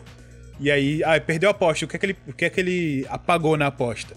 E aí a Mônica, no, a Courtney Cox, né, no programa, batia um sininho e ele vinha lá com um lencinho de papel, entregava pra ela e saía. Meio que ser o mordomo dela, ser o mordomo dela por, por um tempo. Os caras ganharam dinheiro, viu, velho? Os caras ganharam dinheiro demais na série comercial, pô, tudo isso. Muito, cara. Eles foram ícones da época, né? Foram ícones da época. E, exemplo, desse dos momentos, né, que tem, é, que eles até abordam um pouquinho, né, no, no começo do... na- na- nos primeiros minutos ali do Friends Reunion, que mostra um pouco mais da, da relação do pessoal fora da, das câmeras, que mostram também como eles tinham amizade realmente por... por de, de, de até de representar um pouco da série, né? Você vendo um pouco dos bastidores, você vê que como eles gravavam muito por muito tempo, eles passaram tempo sendo realmente a família um dos outros. Então, O, o, Matthew, o Matthew, inclusive, fala num determinado ponto do Reunion que se eles estivessem numa festa e aparecesse e tiver, a- algum membro do elenco aparecesse assim, eles pediam desculpa, davam tchau e tipo só ficavam conversando É. com aquela pessoa o, o tempo todo. pois é, cara. E, e isso traz um pouco da, da acho que da, da química dos, dos atores também na, na de trazer um pouco dos personagens, né? Da química dele na série. Então, realmente, a relação dos personagens eu gosto muito. E sim, acho que uma coisa que, que Guilherme falou, né, um pouco, um pouco dessa mudança dos personagens, da, da Mônica e do Chandler virarem mais importantes do que Ross e Rachel. Sim, isso é algo que acho que acontece, a maioria dos fãs acho que acredita nisso, porque uma hora É o que eu gosto, por sinal. é, porque tem uma hora que fica tão Isso. desgastado, né, o Ross e Rachel, e você vê eles crescendo muito, e é muito legal ver o crescimento. Tanto da Mônica quanto realizando o seu sonho, né, que desde da terceira temporada ali, com a brincadeira com o Richard, de quero ser mãe, quero ser mãe, e ela mostrando isso, encontrando no Chandler esse porto seguro dela. Tem até a briguinha do Chandler com o Richard um pouquinho depois, que é o Tom Selleck, que inclusive, que participação, velho, que participação. Friends é cheio de Sim. participação. Sensacional. velho. Piscou o, O olho tem Eterno uma participação. Piscou o olho e tem uma participação em Friends. Até de gente que não devia estar lá. Oh. De quem? Não, Porra, chamar Justin Bieber pra fazer os negócios Ah, lá. não, Reunion. tempo de Ah, tela não. com, com... Ah, não, Reunion, Tá Reunion, essa aí. Vai, vai, continua Fala aí, um pouco eu- depois, mas tem umas coisas ali É. que, enfim. Mas você vê, né, um pouco dessa, desse crescimento dos personagens, é muito legal. O Ross, ele fica um pouquinho, sai um pouquinho do eixo, mas é até um pouco com o próprio personagem, porque tem uma hora que o personagem, ele tem uma crise nervosa, de ele ter que tomar remédio, que ele é demitido do museu, justamente por causa da crise nervosa, e isso vai com o personagem até o final. Então, daquele ponto ali, você vê que o Ross ele é muito mais nervoso, ele grita muito mais, e é a justificativa do personagem mesmo, sabe? Ele, o personagem tá um pouco mais mais agressivo nesse ponto. E eu acho muito legal e engraçado as situações doidas que ele se mete. ah, porque, por exemplo, o Ross do começo da série nunca se meteria em clarear o dente pra ficar reluzente a luz negra. Ou, ou, Tomar- fazer é, é, Bronzeamento. bronzeamento. É. artificial. É, é, ou então ficar usando calça de couro e ir no banheiro da, da, da personagem. Então, e, e foi até uma coisa legal que fizeram isso, porque o ator, o David Schwimmer, ele é um ator muito de teatro. Tanto que uma coisa Nossa, que. bicho, ele em Band of Brothers tá do caralho, Ex- velho. Inclusive, assistam Band of Brothers, melhor série de guerra já feita até hoje, velho. E é antiga. inclusive, tem, o- inclusive o Jimmy Fallon tá em Band of Sim, Brothers, é né? também. Verdade. Band of Brothers é incrível, velho. E Ross é o, é o chatão lá da, É, da não, tropa. mas o David Schwimmer, acho que ele é da, do pessoal do Friends ali, do- dos atores pri- principais, ele acho que é o... Acho que, digamos assim, o, o mais ultra mega artístico. Eu acho ele um baita ator. Jennifer Aniston fez o- também, velho. Eu, eu acho que tem papéis dela que ela, ela consegue entregar um drama Hum. assim. Agora ele, eu acho que é o único grande ator, ator, ator assim, de É, Hollywood, ah, multifacetas. que Eu tem. acho muito, ele muito mais... Porque os outros são legais, mas Sim. eles acabam ficando muito voltados para um único personagem. Matthew É. Perry, a maioria é Multi- coisa de comédia. O Joey também, sabe? A maioria ali fica um, um tom e tal. Jennifer Aniston fica muito Uhum. mais comédia romântica. É comédia romântica quase o tempo todo. Courtney Cox... Não, mas ela tem, ela tem um filme de drama foda, Paulinho. Não vou lembrar o nome, mas tem. Não tem o Cake, que ela, que ela quase foi indicada ao Oscar. é, foi indicada esse ao Oscar mesmo, por esse esse caralho, É, sensa- assisti, é sensacional esse filme. Filmaço, Isso é sensacional. A Courtney Cox também faz filmes bem variados e tal, mas acho que o David Freeman, acho que ele é o que se destaca mais ali entre os Friends. E uma coisa legal, né, dessa Eu transformação. até comentei com tu, né, Paulinho? Eu disse, pô, velho, o Ross é o protagonista da série. E tu, não, cara, isso é só o comecinho, vai mudar, vai mudar. Todo mundo é protagonista, eu Exato. acho. é, não tem protagonista, né? O último grande papel do David Schwimmer, eu acho que foi em American Horror, American Horror Story, não, né? em American Crime Story, que foi a temporada do O.J. Simpson, que ele interpretou o pai das Kardashian. E assim, a performance dele na série tá, tipo, incrível. Eu acho que esse foi o último trabalho que eu vi dele. Uhum. Não sei se foi o último que ele fez. Mas é muito, muito, muito boa. É tipo a performance dramática que a gente Ah, não mas vê ele é um em ele é. É, é, então, é- Que não precisava também, né? É, não, é, a- série não, não, não, não, não faltou isso, né? Ele, o que ele entregou na É. série foi muito legal pro, que- pela estrutura dela. Mas o que eu dizer também da, da, da, da mudança dele a- a- ajudou um pouco a utilizar muito da parte de atuação corporal dele.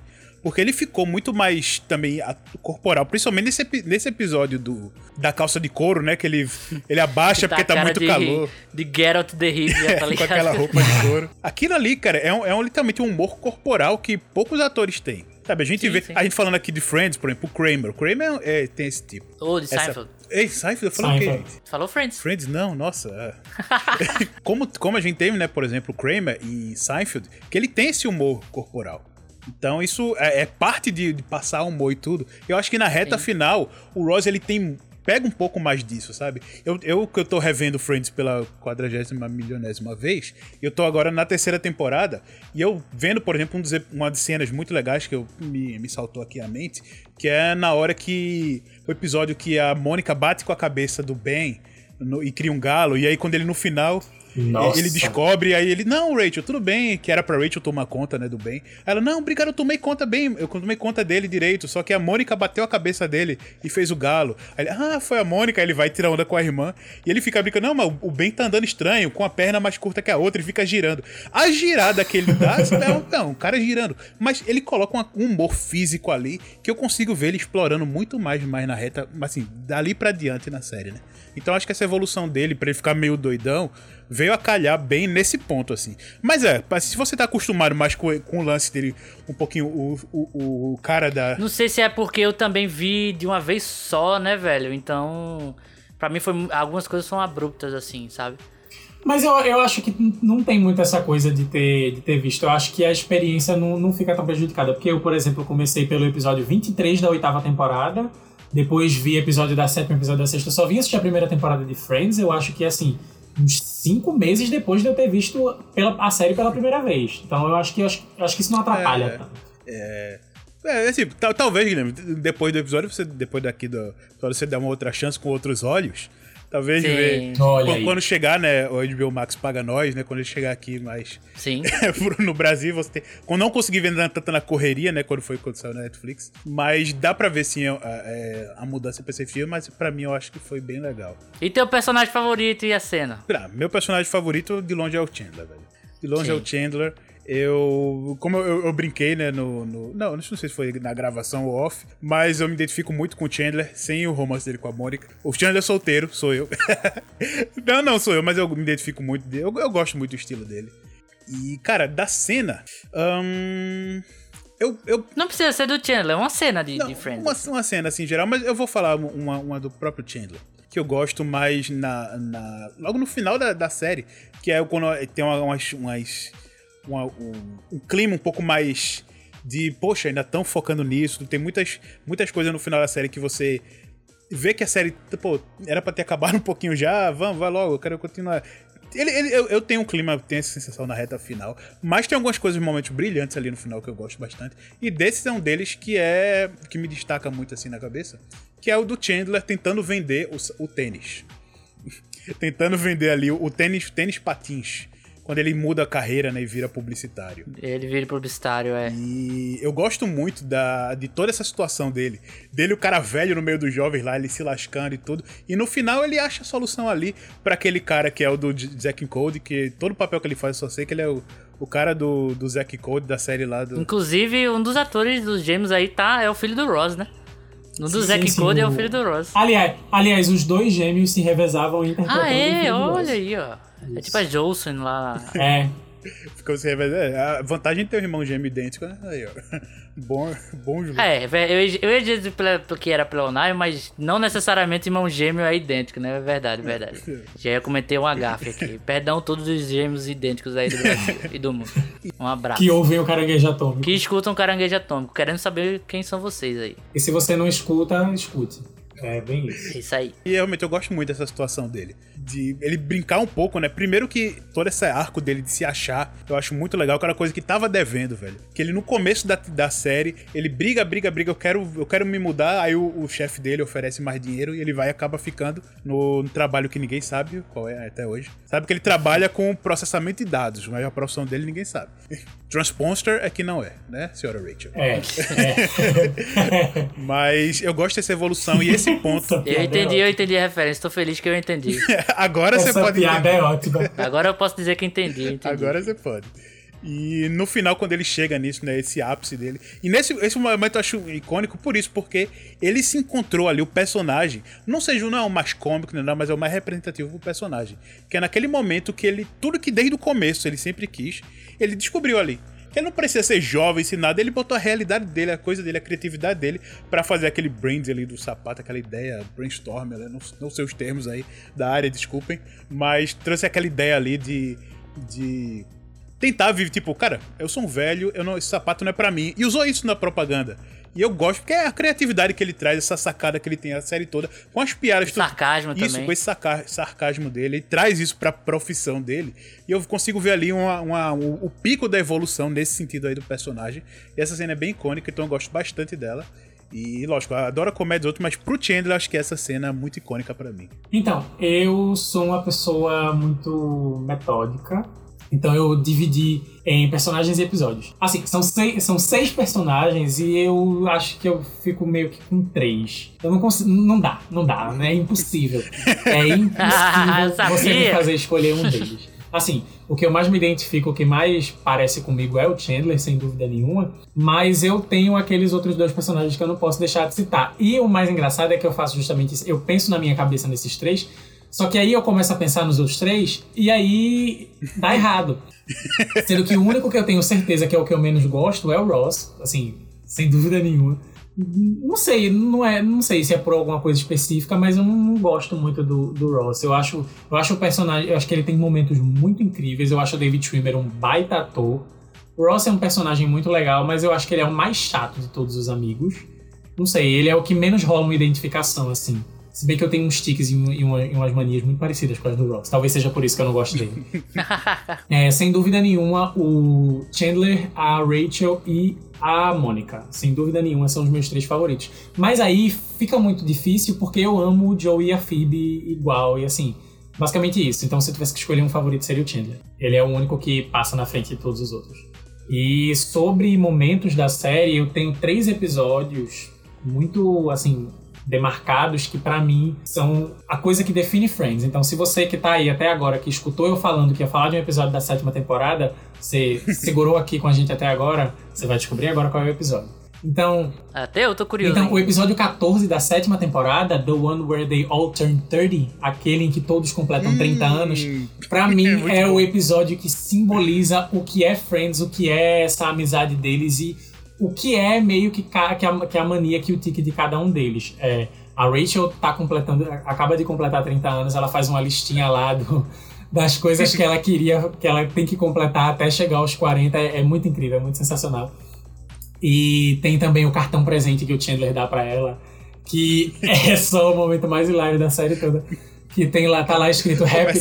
Happy birthday, grandma. It's better to be, to be over the hill than buried under it. Eu acho sensacional. Que é feliz aniversário, vovó. É muito melhor estar acima da montanha do que enterrada embaixo dela. Eu acho que assim. essa é uma das melhores piadas da série inteira. E assim, esse episódio tem muito disso. Tem a coisa da Phoebe indo visitar a irmã dela, a Úrsula, e ela, e ela revelando pra Phoebe que elas não têm 30 anos, elas têm 31, que ela vendeu a, a certidão de nascimento. E aí, e aí a, o, no- o nome do meio da Úrsula é Pamela, se eu não me engano, é Úrsula Pamela Buffet. E a Phoebe pega e pergunta qual é o dela. E ela pega e fala que não sabe, porque não tem a certidão de nascimento dela. É muito bom isso. Tanto que nesse episódio, eu já tenho a, a frase, a, o grito do Joey gravado para quando eu fizer 30. Why God? Why, God? É muito why? sensacional. É incrível. Tá chegando, hein? Tá chegando. E aí tem também o segundo que eu acho que assim, todo mundo que assistiu a série, ou esse é, o, ou esse é um dos episódios favoritos da pessoa, ou a pessoa tem esse episódio muito marcado na memória, que é o They don't know that we know that they know, That que é o que é aquele em que todos descobrem, que é quando o quem é que descobre? Que a Phoebe descobre que o que o Chandler e a Mônica estão juntos e aí eles tentam esconder do Ross, só que ao mesmo É, tempo eles icônica cena da janela. Exatamente. É, my eyes! Mas, e eles, e eles fazem, começam a fazer um joguinho com o Chandler e a Mônica pra, pra meio que. Ah, é muito incrível esse episódio. E a Phoebe, Muito, muito. A Phoebe tenta seduzir os- o Chandler, é, é maravilhoso. Inclusive, eu ia falar disso quando o Paulinho falou que tem essa coisa que o Ross dá uma surtada, que no final desse episódio, ele tá, tá num apartamento novo, que é o apartamento do cara peladão, que ele. Que ele Yeah. ele se muda, vai se mudar pra aquele apartamento, ele tá o Ugly mostrando. Naked Guy. É, ele, e ele tá mostrando esse apartamento pro, pro chefe Chefe. dele do, do museu, Do e, ele, museu, e ele isso. fala assim, aí o chefe dele do museu fala. Ah, eu acho que vai ser uma, que é uma boa você voltar a trabalhar com a gente agora. E aí, quando o Ross olha pela janela, tá lá o Chandler com a Mônica, ele surta e o, o chefe dele É. fica meio que assim, fica todo apreensivo. Acho sensacional isso. E o outro é o episódio duplo do, do, do, do, do One Where Rachel Has a Baby, né? Que é quando a Rachel tem a Emma, né? A filha dela com o Ross, que é aquele episódio duplo que eles ficam no hospital. Que várias, várias mulheres. Engraçado, todo episódio no hospital dessa série é muito bom, né, velho? Sim, sim. Tem, o, tem, tem aquele logo. é, Eu não sei se. Eu, eu acho que é na segunda temporada, que é quando eles vão assistir um jogo de hockey que o, que o disco acerta o, o Ross na cara e eles vão parar no hospital. É, é muito bom. Tem inclusive quando o, o Ross descobre que o Joey ficou com a, com a, com a Rachel, ou coisinha assim. Tá, isso é um negócio que eu não gostei É, não, de isso aí ninguém nenhum, gostou. Ninguém Não, gostou. isso aí ninguém gostou. Mas tem aquela coisa do, do, do Ross acer- errar o murro. Sim, E sim. ele vai parar no hospital também por causa disso. Isso é muito massa. Mas aí tem esse episódio duplo que tem inclusive a participação especial da Janice de novo. Ela aparece lá pra ter um bebê. É, é- é muito bom. é muito indiano, massa. lá é indiano turco, sei lá. É, é um negócio assim. E assim, foi por ter sido o primeiro episódio que eu vi de Friends assim na vida. Eu acho que ele me marca muito. Então, sem dúvida nenhuma, são esses três episódios. Ainda tem um bocado. Tem uma cena muito específica também, que é lá no, no Jantar de Ação de Graças, que é quando eles estão fazendo lá o negócio. É uma, é, uma, é uma cena bem significante, mas é uma coisa que eu tenho muito na minha memória afetiva. É a coisa do Joey tendo que comer o peru inteiro. Sim, é. Eu quero um peru, Eu acho- mas eu não vou fazer só pra É. você. Pode fazer que eu vou comer ele todo. É vai comer mesmo, isso. aí ele vai e faz. É muito sensacional, é muito sensacional. O Joey- Vocês perceberam que o Lucas deu uma roubada, ele tá metralhando aí episódio, Exa- né? Exatamente. Mas é basicamente isso. O personagem favorito é o Chandler e o episódio favorito, ou que representa a Friends, seria o que todos eles completam 30 anos. E eu sei esse episódio de cor. Assim. Cara, pra mim, eu acho que, pô, não tem pra onde correr também. É o, é o Chandler. Eu gosto muito do Joe, na real. Do Joey. Gosto muito dele. Eu acho que ele é um personagem que ele é verdadeiro na proposta original do começo ao fim. Isso me agrada. Ah, Guilherme, mas tem a evolução dos personagens, eles evoluem como pessoas e tal, tem despertam outras coisas nele. Beleza, eu também gosto, mas o Joey pra mim é, é o cara que foi honesto com quem ele é do começo ao fim da série, assim, bobão, patetão, amigo pra caramba, então eu gosto muito do Joey, mas aquela aquela narrativa dele ficar com a Rachel que depois não dá em nada, é um Não, negócio aquilo ali ninguém, creepy, ninguém sabe? gostou, tanto que não durou nada. Até os próprios É, atores eu acho, não viram eu química. acho bem ruim, mas assim, eu, eu, eu, não- eu, não- eu não sei. Eu, pra mim, eu acho que a série tinha. Não sei, eu acho que tinha que passar por aquilo de alguma maneira. Eu acho que talvez o crush dele nela é divertido em alguns momentos, mas se concretizar, brother. dá- Sabe quando você fica aquele negócio tipo, cara, isso não tem química, isso é cringe, tá ligado? Exato. Justo. Muito, Não muito. tá legal, não tá legal. E aí ainda bem que não foi pra frente, mas, porra, pra que fizeram essa porra? Eu acho, que- eu acho que é muito eu- pra eu- ilustrar aquele momento que você se. Porque tem isso com o Ross, só que a história da Rachel com o Ross é muito mais antiga e tem toda uma outra situação. Sim, Mas eu sim, acho que sim. colocaram isso pro Joe justamente pra. Sabe aquele momento em que você se apaixona pela sua melhor amiga? E você sabe que aquilo não vai. E, é- e eu acho que é meio que isso, né? De você saber que aquilo não Sei. vai dar em nada. Infelizmente, É, assim. é, todo mundo passou por isso. Que é aquela coisa de você saber que aquilo não vai dar em nada, mas você de alguma maneira sei lá, passa por isso. Pra, fantasia. É, você fantasia, parada, você né? passa por aquilo para saber, para ter a certeza de que não vai dar certo. Eu acho que foi meio que isso. É, e até porque É, o Joey. olhando por esse lado, É. E, Realmente. e a- antes de continuar, até voltando um pontinho disso também, que o Joey ele meio que já passa isso antes. Quando tá o Chandler e a Mônica ali com o relacionamento, ele acha que ele tá começando a gostar da Mônica, mas na verdade, aí depois de conversar um pouquinho, ele não tá apaixonado pela Mônica. Ele tava querendo ter um relacionamento, tava apaixonado pelo relacionamento que os dois, que o Chandler e a Mônica tinham ali. Então meio que ele já fica com esse, pô, peraí, eu acho que eu sonhei com ela, tô apaixonado. Nossa, e, e pegando o gancho no que, no que o Guilherme tava falando, só pra, pra não, sem querer me alongar nem nada, mas assim, é, ele ter falado que o Joey é muito honesto com a proposta de quem ele é do começo até o final da série, eu acho que é muito disso, porque o fato do Joey ser o mais imaturo de todos eles e o mais sem consciência faz com que ele seja ao mesmo tempo o mais egoísta de todos eles inconscientemente. Então ele toma algumas atitudes bem equivocadas, ele tem essas decisões, ele tem esse comportamento dele. E assim, tem hora que o Joey é super invejoso, tem hora que o Joey ele é imaturo. Imaturo, né? A paternidade É egoísta, ele é escroto pra caramba, mas isso é a pessoa que ele é. Então, ele se apaixona pela Rachel porque, não sei, ele, ele sente que ele tinha que estar apaixonado ali de alguma maneira. E, a- e acaba que isso machuca muito ele porque ele sabe que ele tá apaixonado pela melhor amiga dele e o melhor amigo dele também gosta dela. Tem essa coisa. Talvez o Joey seja o personagem mais complexo de Friends inteira, porque ele tem muita camada. Muita camada. Sim, eu gosto dele, cara. Eu gosto de verdade. Eu acho que ele é o que a Phoebe pra mim falta. Que é um personagem um pouco mais caricato pra ter uma carga cômica maior, por ser o cara mais patetão e tudo mais. Só que funciona, para mim funciona mais organicamente dentro dos personagens do que pra da, a Phoebe, né? Mas eu gosto do Joey, cara. Apesar de ter esse probleminha da Rage e tal. O que você falou agora pra mim, velho, melhorou 3 mil vezes o, o que eu acabei de ver. Então, essa gravação tá, tá boa mesmo.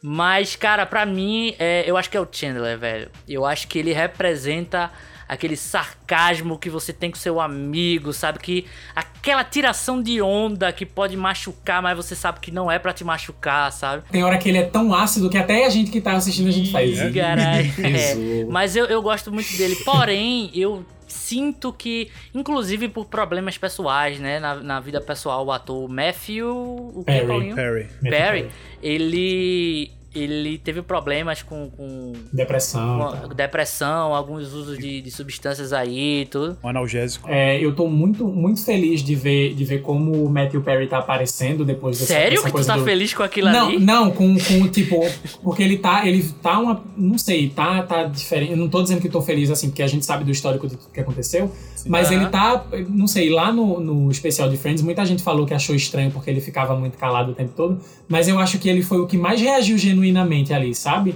Uhum. É, tem uma coisa dele tá aparecendo mais nas redes sociais, tá falando mais, eu acho que é, ele tá agora num momento muito melhor do que ele tava anteriormente. Ah, não necessariamente. Ah, sim. Entendeu? sim, eu, sim, eu, sim. eu acho, eu acho É. muito, le- muito legal o jeito que ele tá aparecendo agora e o jeito que tá todo mundo empurrando ele pra frente, assim, dando esse suporte Ah, pra que ele. bom, que bom. É, e, e a- mas assim, eu acho que até por essas coisas pessoais, o, o personagem acabou sendo um pouco comprometido. Não sei exatamente quando ele tava no pico desses problemas pessoais, mas eu sinto que depois. Um arco que eu gosto muito de Friends é quando justamente ele fica com a Mônica em segredo, e aí eles vão tentando se acertar como casal, tentando esconder, e depois, quando a pessoa, o pessoal descobre como eles estão encaixados nisso, né? Co- Como eles se descobrem como um casal mesmo, né? Só que eu sinto que o Chandler morreu depois daquilo ali. Depois que tá tudo meio que certo, tem a temática dos bebês depois e tal, mas a, a- a temática dele trocando de, de emprego também. Mas eu sinto que o Chandler que a gente conhecia, mais sarcástico, mais essas coisas, não aparece tanto depois que a vida com a Mônica meio que se acerta. Não sei se é, é algo que as outras pessoas percebem, mas pra mim ficou muito claro que Cara, tem episódios que ele só tá, tipo, sentado lendo jornal e fala poucas linhas de, de diálogo, assim, pra Mônica ou alguma coisa assim. Era aquela fase que ele tá um pouco mais gordinho e com cabelo maior, sabe? E aí eu sinto que, tipo, pô, cadê o Chandler, velho? O personagem não é assim, sabe? E, e, e aí eu, eu sinto que o personagem dá uma caída. Na, na última temporada eu acho que dá uma, uma reerguida nele ali com a temática dos bebês. Eu acho que o ator, inclusive, deve- devia estar numa fase melhor. Não sei tudo o que aconteceu, mas eu sinto que ele tá mais, mais presente. O Chandler um pouco volta ali na, naquela última temporada e tudo, mas eu sinto que o personagem ele tem uma crescente, ele é tão bom e dá uma caída assim, sabe? É, e depois dá volta que eu, eu não sei. Eu, ele ainda é o melhor personagem para mim, apesar do Joe para mim, Joey só quer falar Joe, né, velho? Joey pra mim é, é ser... costume. É costume, né?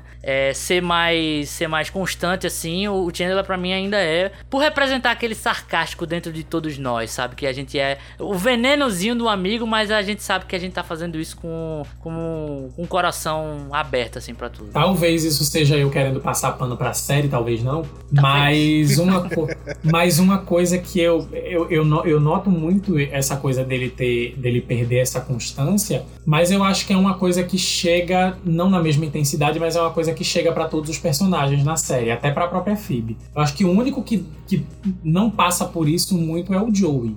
Mas Sim. o Joey tem aquela coisa dele ser o mais imaturo. Mas, assim, por mais que os perfis não se alterem tanto, uhum. nenhum deles termina a série da mesma maneira que começa. Sim, e, a, e assim, é, eu acho que essa coisa do Chandler tenha sido justamente porque de todos os dos três personagens masculinos que a série seja, que a série tem, na verdade, ele é o único que é com, meio que confrontado constantemente com essa ideia de ter que crescer. E... Sim, os episódios com o pai dele são muito interessantes, com cara. O pai, exatamente, a relação Do, dele. Dele é... com, com o cigarro também é. é sim, tem um cômico, mas tem a crítica. Você sabe, Justamente. entende mais do personagem, do, da, do quanto complexo é, é, o Chandler a partir desses episódios assim. Né? Porque se a gente for pegar, pegar para analisar, ao mesmo passo que o Joey e o Ross são, aqui, são, os, são eternos solteirões até o final da série, o Ross até ensaia ali uma vida adulta mas ele consegue ser imaturo até nesses passos maiores que ele dá. Uhum. O Chandler, ele é o único que, assim, acorda e a série tem esse momento dele perceber assim, não, agora eu tenho que acordar. Então tem essa coisa dele virar, dele, dele conciliar o trabalho dele com a coisa dele ser marido. Tem até esse negócio, é, quando a Rachel precisa fumar pra pro, pro negócio lá da, da Ralph Lauren quando ela tá trabalhando, aí tem essa coisa da gente, da gente flertar com talvez uma recaída dele com um cigarro, alguma coisinha assim, que é justamente quando ele tá dando esse passo no relacionamento dele com a Mônica, e daí pra frente a série vai. É, ele perde a constância de fato, mas sempre que ele aparece faz uma piada ou alguma coisa do tipo, sempre tem esse subtexto dele agora ser um homem casado, etc e tal. Isso não acontece com os outros personagens. Então Sim. ele tem essa profundidade que falta nos outros. É a mesma coisa que eu enxergo na Rachel, por exemplo. Sim. A Rachel começa a série completamente imatura e ela termina a Nossa, série é, como. Véio. Pra não dizer que a gente só gosta do. tá passando o pano aqui só pros caras, a Rachel Sim. é uma personagem que eu gosto, velho. Justamente por isso que o Lucas Sim. falou. Ela começa uma garota e ela termina como uma mulher, sabe? Eu, Inclu eu acho massa isso aí. Inclusive, algo muito interessante, eu não sei se só eu analisei isso, posso também estar querendo passar pano pra série, é que a partir do momento que a Mônica e o Chandler eles viram um casal, o Chandler escala e a Mônica cai. Porque o que, é que acontece? O Chandler ele amadurece e a Mônica vai ficando cada vez mais infantilizada, se você for parar pra analisar. Um então, pouco, então, talvez, não sei se foi intencional da série ou se só é minha análise particular, mas isso é uma coisa que acontece bastante depois, depois disso, daí pra frente. A Mônica, ela começa a brigar por umas coisas assim, super insignificantes, ela começa a querer ser. Inclusive, esse senso de competitividade que ela tem desde o início da série aflora muito mais depois que ela fica casada, depois que ela casa. Uhum. Então, talvez esse seja um ponto da série. O tanto que o Chandler amadureceu e o tanto que a Mônica vai evoluindo depois que eles se tornam um casal, depois que eles, depois que eles chegam nessa fase adulta. Mas sabe o que eu gosto da Mônica, velho? Principalmente nas primeiras temporadas. Ela sofre, ela tem as questões, mas ela sabe o que ela quer pra vida dela. A questão do filho lá com o Richard e tudo, e ele não querer ter filho e tal. Inclusive, o arco do Richard é muito bom. O arco do é Richard muito bom, é muito é bom. Muito bom. É, é, eu gosto muito da Rachel também por essa evolução. Apesar dela ter se representar aquela mais é, é menina inconsequência, Padrão. patricinha e tudo mais, você vê, pô, ela arrumando o primeiro emprego de garçonete lá. Aí tem as coisas cômicas, mas você vê, pô, ela tá tentando. Depois, quando ela trabalha mais naquela agência de moda ali, até pro final mesmo, quando ela tá indo pra, pra Europa, né? Pra Paris. Tá, pra Paris, pra Paris. trabalhar lá e tudo. Você vê que o personagem cresceu, mas ela continua sendo a Rachel de sempre, assim coisa que eu, eu acho que, por exemplo, não acontece tanto com o Chandler e não acontece tanto com o Ross. Mas a, a Rachel, ela consegue dar essa evolução sem perder quem, quem ela é, o tipo de piada que ela faz, a posição dela na no grupo ali, porque cada um tem o seu, né? A, a neurótica, o sarcástico, mais bobinho, a, a menina mais, mais maluquete e tudo. Então eu gosto também da Rachel bastante, cara. Inclusive, a minha cena que eu, que eu assim que eu trouxe para destacar é justamente o meio que o encerramento entre grandes aspas assim daquele primeiro arco romântico que a gente tem do Ross com a Rachel, né? Que é quando o Ross vai confrontar ela ali na, no Central Park. Que ela tá fechando, né? O... É, que ela tá fechando o Central Park lá e tudo, que eles têm um confronto, eles brigam, ele vai embora, você pensa, caramba, ferrou, não vai ter. E ele volta, velho. E assim, é, uma, feito eu falei, né? O que eu gosto muito em algumas séries de comédia é justamente quando ele se permite ser dramático em questões de relacionamento, tudo é algo que eu gosto bastante. Em The Office eu gosto, em, em How I Met Your Mother eu gosto. E ali eu acho que, putz, é uma puta cena assim de fechamento de um ciclo, sabe? Lógico que eles vão brigar de novo, tem todas as conclusões que acontecem depois, confusões também, mas ali eu acho uma cena muito bonita, sabe? Muito marcante, assim, é, eu gosto bastante. Yeah. Agora, uma cena que eu acho uma resenha, velho, eu, eu até gosto de rever assim de vez em quando, é Ross e Mônica dançando, velho. Ah, é sensacional. É, eu acho muito legal. Eu fico imaginando, pô, eles tiveram que treinar. É o dance routine que eles fazem lá no, é, no negócio. Eu, eu, do... acho, eu acho engraçado pra caramba, eu gosto, velho. Inclusive, a semana agora que a gente tá gravando, saiu um vídeo da Courtney Cox fazendo essa dança com Ed Sheeran. Eita! Eu, Eita, eu vi meio... esse vídeo. Eu, eu vi não vi, vídeo. eu não vi. Vou ver eu depois. vi, eu achei meio, meio whatever. Meio não, não sei a relação. É muito cringe. Cringe. É não não é por ela, Sheeran. mas pelo É Ed Ed Sheeran. Exato. O que é que tá fazendo ali? O Ed Sheeran é muito, le- Mas o Ed. Sheeran é muito legal, mas ele é muito estranho. Tem essa coisa, tem essa coisa do, do, do Ed Sheeran. Sim. Vide a cena dele no Game of Thrones, que é do Ah, nada. não, mas eu gosto daquela cena. Ah, mas eu achei ok. É, aquela cena eu acho achei. ok. É aquela cena que te tira do seriado. Tira, Que- mas. Exato. Que faz você pensar assim, oh, o Ed Sheeran tá em Game of Thrones. É, eu acho. Né? Exato. É, pra mim foi isso. É, Você para, você para de O Ed Sheeran pensar. Thrones. Você, você não pensa assim, ah, a Arya encontrou um cavaleiro. Não, você fala, ah, a Arya encontrou o Ed Sheeran O em Ed Game Sheeran. of Thrones. E aí me faz Cantando. pensar, pô, eles podiam economizado com, essa, com isso aí e ter mostrado um dragão não ser a jato, né? Deles ter melhorado o roteiro. Não, eles, não, não, eles podiam ter série. economizado nessa cena e não ter feito a batalha do, de Winterfell acontecer toda no escuro, né? É, tem essa coisa. É. A batalha Pagar de, conta é, de luz pra pagar a conta de né? luz pra batalha. É foda. Guilher- é, Guilherme falou da cena. Qual foi a primeira cena que tu falou? Do, do beijo, do beijo. Do beijo, do beijo, tudo aquilo ali, velho. A historinha por trás dessa- desse primeiro beijo da Rachel e do Ross é muito legal pra quem, pra quem assistiu o Reunion e tá escutando e tá vendo a live. Sim, vamos falar dele já já. É, é sensacional. E é, velho, eu acho assim, que é mais isso mesmo, essas cenas eu gosto. Tem, lógico, tem algumas, alguns gags, né? Por exemplo, quando eles trocam de apartamento, aquilo é um side, um side quest, não, é uma linha narrativa muito, muito curiosa e muito engraçada, né? Quando, quando eles trocam de apartamento também, eu, eu, eu gosto bastante, E assim. é, é muito divertido também como eles quando elas conseguem de volta. Sim, Aí ficam brigando, eles saem, né? Dão ingresso pra eles. Quando voltam já tá tudo trocado de novo. É. Aí, mas como assim? Não, a gente ganhou, a gente ganhou, a gente ganhou. Só que aí ele vai. Ah, é uma piadinha um pouco machista, mas faz parte da brincadeira ali. E não, se, você, se vocês esquecerem disso, a gente se beija aqui por tantos minutos. aí, a cena seguinte, eles voltam pro apartamento e totalmente valeu a pena. e, e- e cada um vai pro seu quarto. Ou seja, É muito bom. Spin-off. vamos falar do The Reunion? Vamos lá. Final- finalmente chegamos no cerne desse episódio desse podcast. Chegamos, da, introduzimos essa parte lá no comecinho, estamos falando dele agora, mas podcast bom é o podcast que a pauta vai para um canto, depois vai para o outro, e é isso aí. O que é que vocês acharam do The Reunion aí? Que era algo muito pedido, muita gente queria um episódio mesmo com historinha dos personagens, né? É, confesso que, sei lá, eu acho que acabou tão marcante que, não sei, talvez ficaria aquele gosto amargo de você ver mais coisas e você ficaria, pô, velho, não gostei que esse personagem tá fazendo tal coisa, esse tá fazendo aquilo e tal. Mas ao mesmo tempo, um especial só recordando as coisas, assim, talvez não seja porque eu não sou tão fã da, da, da obra. É, não sei, o que é que vocês acharam desse Reunion ser um episódio ali de quase backstage, né? Falando, contando histórias, você vendo os, perso os personagens ali, os atores, na verdade, como eles estão hoje em dia, né? É, o que é que vocês acharam desse episódio especial aí da HBO Max? Eu vou te falar que assim, assim que anunciaram esse, esse, esse reunion, esse especial de Friends, eu fiquei muito com o pé atrás quando eu soube que não ia ser roteirizado. Sim, O fã de Friends, ele sabe que não daria certo fazer algo roteirizado nos dias de hoje, mas ainda mas, ao assim, mesmo tempo ele mas quer. ainda assim é, tem aquela coisa. tipo eu, tipo eu como vou, vou puxar outra, vou trazer uma referência aqui super aleatória das minhas que eu puxei aqui o episódio todo. Assim, tipo Toma Lá da Cá. Eu adoro Tomar Lá da Cá. Também. Eu Paulinho adoro Tomar Lá também, da Cá. E eu Sai adoraria. de baixo, Paulinho gosta pra É, caralho também. eu adoraria que eles fizessem é, um, um novo episódio ou tipo um filme do mesmo jeito que fizeram com Sai de Baixo. Só que Sai de Baixo ficou muito ruim. O filme do Sai de Baixo é muito ruim. E assim, tira. Sai de baixo tem filme? Tem um filme de Sai de Baixo e é horrível e é muito Eu bom pensei também. ao que só tempo. tinha filme assim de os normais, velho. Inclusive, os normais tá aí. Os normais é um exemplo de que, assim, o primeiro filme ele é excelente. Ele Aham. conseguiu fazer. Agora, o segundo é um lixo.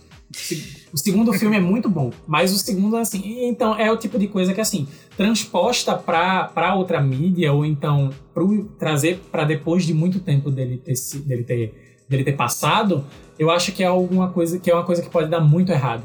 Mas, assim, eu já tive meu delírio de, assim, imaginar e querer ver, assim, até uma, um- uma dramédia mesmo, assim, um filme de Friends de, sei lá, uma hora e meia, misturando drama e comédia, mostrando como é que os personagens estão hoje e fazendo um paralelo da- das vidas deles, etc e tal. Inclusive, eu já cheguei a... Eu, como escritor, autor, roteirista que sou, já cheguei a sentar na frente do computador e escrever, tipo... Fanfic. uma c- é uma, basicamente uma fanfic. Só que, tipo, tipo, forma... Tipo, escrevi um roteiro mesmo, assim, de tipo, de uma cena de um suposto possível filme de Friends que, que iria acontecer no futuro. Executivos da Warner, eu sei que vocês estão escutando esse podcast aí, então vocês estão com material na mão aí. Tem o projeto, tem o projeto, tem o projeto. E aí, assim, é, é o tipo de coisa que a gente quer ver, mas que a gente sabe que não daria certo. E uma coisa que a, que a Lisa pergunta pra, pra Martha durante o, o, o reunion é assim, que, que ela pergunta não, que ela fala, né, que a Martha disse que a série encerrou de uma maneira tão boa que trazer de volta seria você acabar com toda aquela magia do fim. Porque, assim, Friends terminando felizes para sempre. Sim. Pra você, pra você fazer um episódio novo ou pra você fazer um filme, você precisaria criar problemas pra aquelas pessoas. E a gente não quer isso. E ao mesmo tempo não valeria a pena trazer eles de volta pra só mostrar eles daquele mesmo jeito que eles terminaram a série.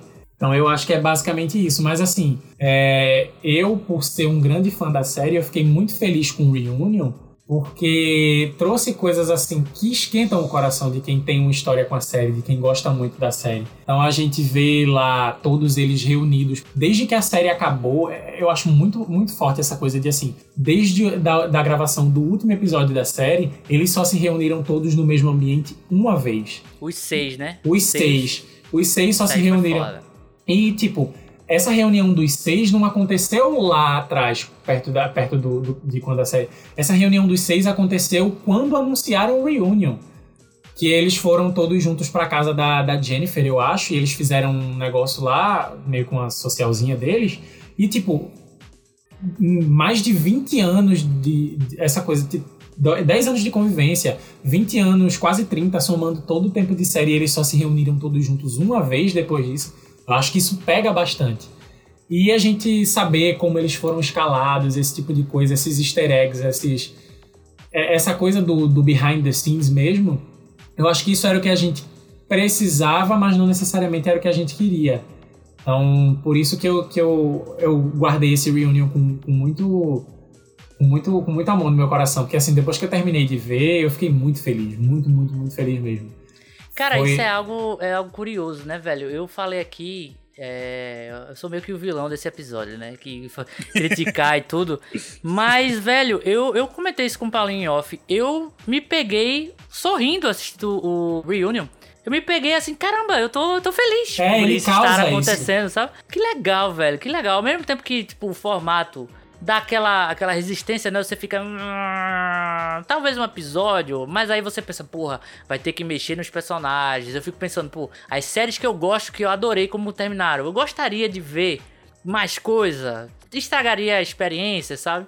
Então eu fiquei assim nesse dilema. Quando eu assisti, cara, eu achei massa ter, ter backstages e tudo, é coisas de, de bastidores, o fato da gente descobrir, né, que a, a, a Jennifer Aniston e o. Qual é o nome do ator o do David Boss? Schwimmer, eles eram apaixonados. É, né? eles tinham meio que um crush um no outro, mas eles nunca estavam solteiros e, e, e você fica, caramba, esse casal poderia ser real na Não, vida e, real. e eles falarem, eles falarem abertamente sobre isso tantos anos depois, eu acho que isso é, é muito legal, muito legal. E eles dizerem que, assim, que se, se tivesse rolado alguma coisa entre eles nos bastidores de Friends, talvez a química deles é, dali pra frente não tivesse funcionado tão bem. E talvez. Exatamente. A, que nem a cena do beijo que tu citou, que assim, aquele foi o primeiro beijo que eles deram na série, e eles deram aquele beijo numa época em que eles sentiam uma atração muito forte um pelo outro. Sim. Então, por isso que tem toda essa coisa, que essa cena é tão especial, ela é tão bonita e ela tem tanto sentimento. Eu acho que é por causa disso. Isso, isso transborda da tela. Então, Sim. é, é muito é verdade, legal. cara. É É, muito legal. eu não sei até que ponto também foi marketing, né? Porque a gente sabe que a HBO não fez só esse especial pra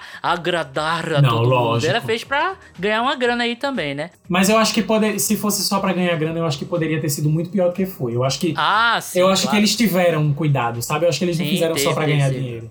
A É, edição e eu e acho também legal. mostra um pouco dessa, dessa relação com as, com as imagens dos bastidores, né?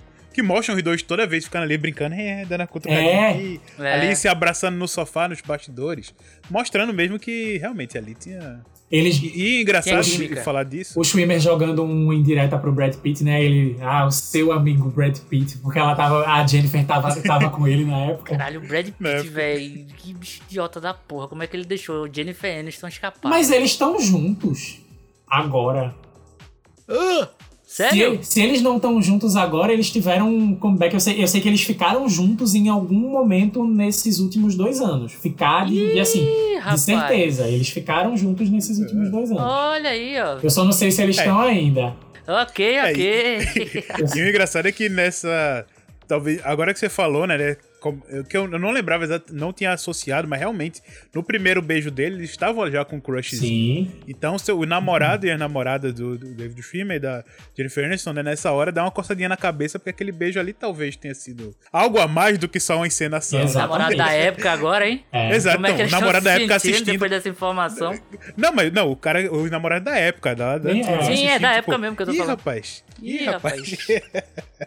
Eu acho que a melhor parte desse especial é o começo, né? Quando eles estão entrando e vê e falam comentários, aí faz a conexão com os episódios e a emoção dos, dos atores mesmo, acho que é a melhor parte. Porque, cara, os caras montaram. Eu não sei se ali ficou do jeito que tava, acredito que não. Mas eu acho que eles montaram, velho, de uma forma que, porra, tudo perfeitinho ali, né? Não, não, eles montaram. Tanto que no Reunion eles falam que a, a gravação terminou. Poucas horas depois já desmontaram tudo, porque no outro dia ia começar a gravação Foi. de outra série. Ah, né? sim. Eu acho é, muito é. massa, eu acho muito Verdade, massa essa verdade. coisa deles terem guardado. Assim, é compreensível que eles guardassem, porque Friends foi uma série muito icônica e eles podiam até ganhar dinheiro com esses cenários depois, mas assim, o carinho que eles tiveram nesse- nesses quase 30 anos de terem guardado, preservado todos os cenários originais, de terem ido atrás. Até com a assinatura, né? Dos Justamente. É, sim. De, ter, de terem ido atrás de tipo do pote de biscoito que ficava em cima da geladeira que a Lisa roubou, deles terem tipo feito um negócio lá e mandado fazer outro igual pra colocar lá no set. Esse tipo eu de vi uma. cuidado. Eu, quando eu tava. Porque assim, quando eu tô assistindo uma série, eu gosto de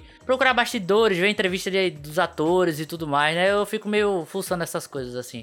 É, e eu tinha visto uma, uma entrevista do ator do Joey que ele. Ele. Sabe aquele. aquele negócio de desenhar de imã?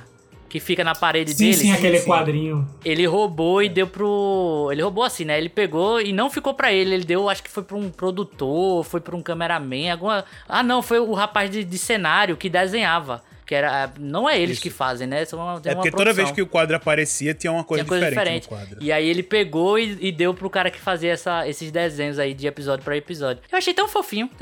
eu, eu achei bonitinho. É, então, assim, eu, eu, apesar de tudo, gostei do, do The Reunion. Achei que ficou legal. Guilherme tá tentando ser o vilão do episódio, mas não tá conseguindo, porque é impossível. Que bom pra mim, não vou É ser impossível cancelado. ficar imune. É impossível ficar imune a Friends. Mas, mas gostei, assim. Agora, críticas. É, eu acho que aquela parte da entrevista não curti É, muito. Eu acho que podia ser mais intimista, ter mais deles ali conversando e tudo. E aquele desfilezinho de moda, velho, ficou muito. Lam... Estamos lambendo o saco além da conta aqui, sabe? Estamos babando o ovo além da conta. E aí A- ali chama- foi tentar fazer por um show maior, que não. É, realmente, porque você vê até aquela parte ali. O especial, a gente, como fã, tava degustando aquilo Sim. lindamente. Mas, outra coisa importante, até aquele momento, o especial também era deles. Sim. Era dos atores. O cara tava filmando ali para fazer o material, mas eles estavam nem aí. Eles estavam ali se relembrando, conversando, lembrando das cenas. Então era uma coisa muito particular ali dos atores. E foi bonito ver isso. Sim. Quando vira aquela entrevista, ou então até aquela cena que a, a, a Lisa Kudrow tá tocando violão e chega Lady Gaga. Nossa, eu ia, eu... eu ia falar sobre isso, mas assim, eu acho que, pra mim, de, to de todos os momentos da, da, do Reunion, esse, essa esquetezinha com a Lady Gaga foi o que menos soou deslocado. É, foi eu, o que menos. Porque assim, além deles. Tudo estarem... bem que Smelly Cat é um saco, Justo. mas. É. Ah, só, só, pra, só, pra, só pra ti, Guilherme. E assim, além, é, além deles estarem fazendo.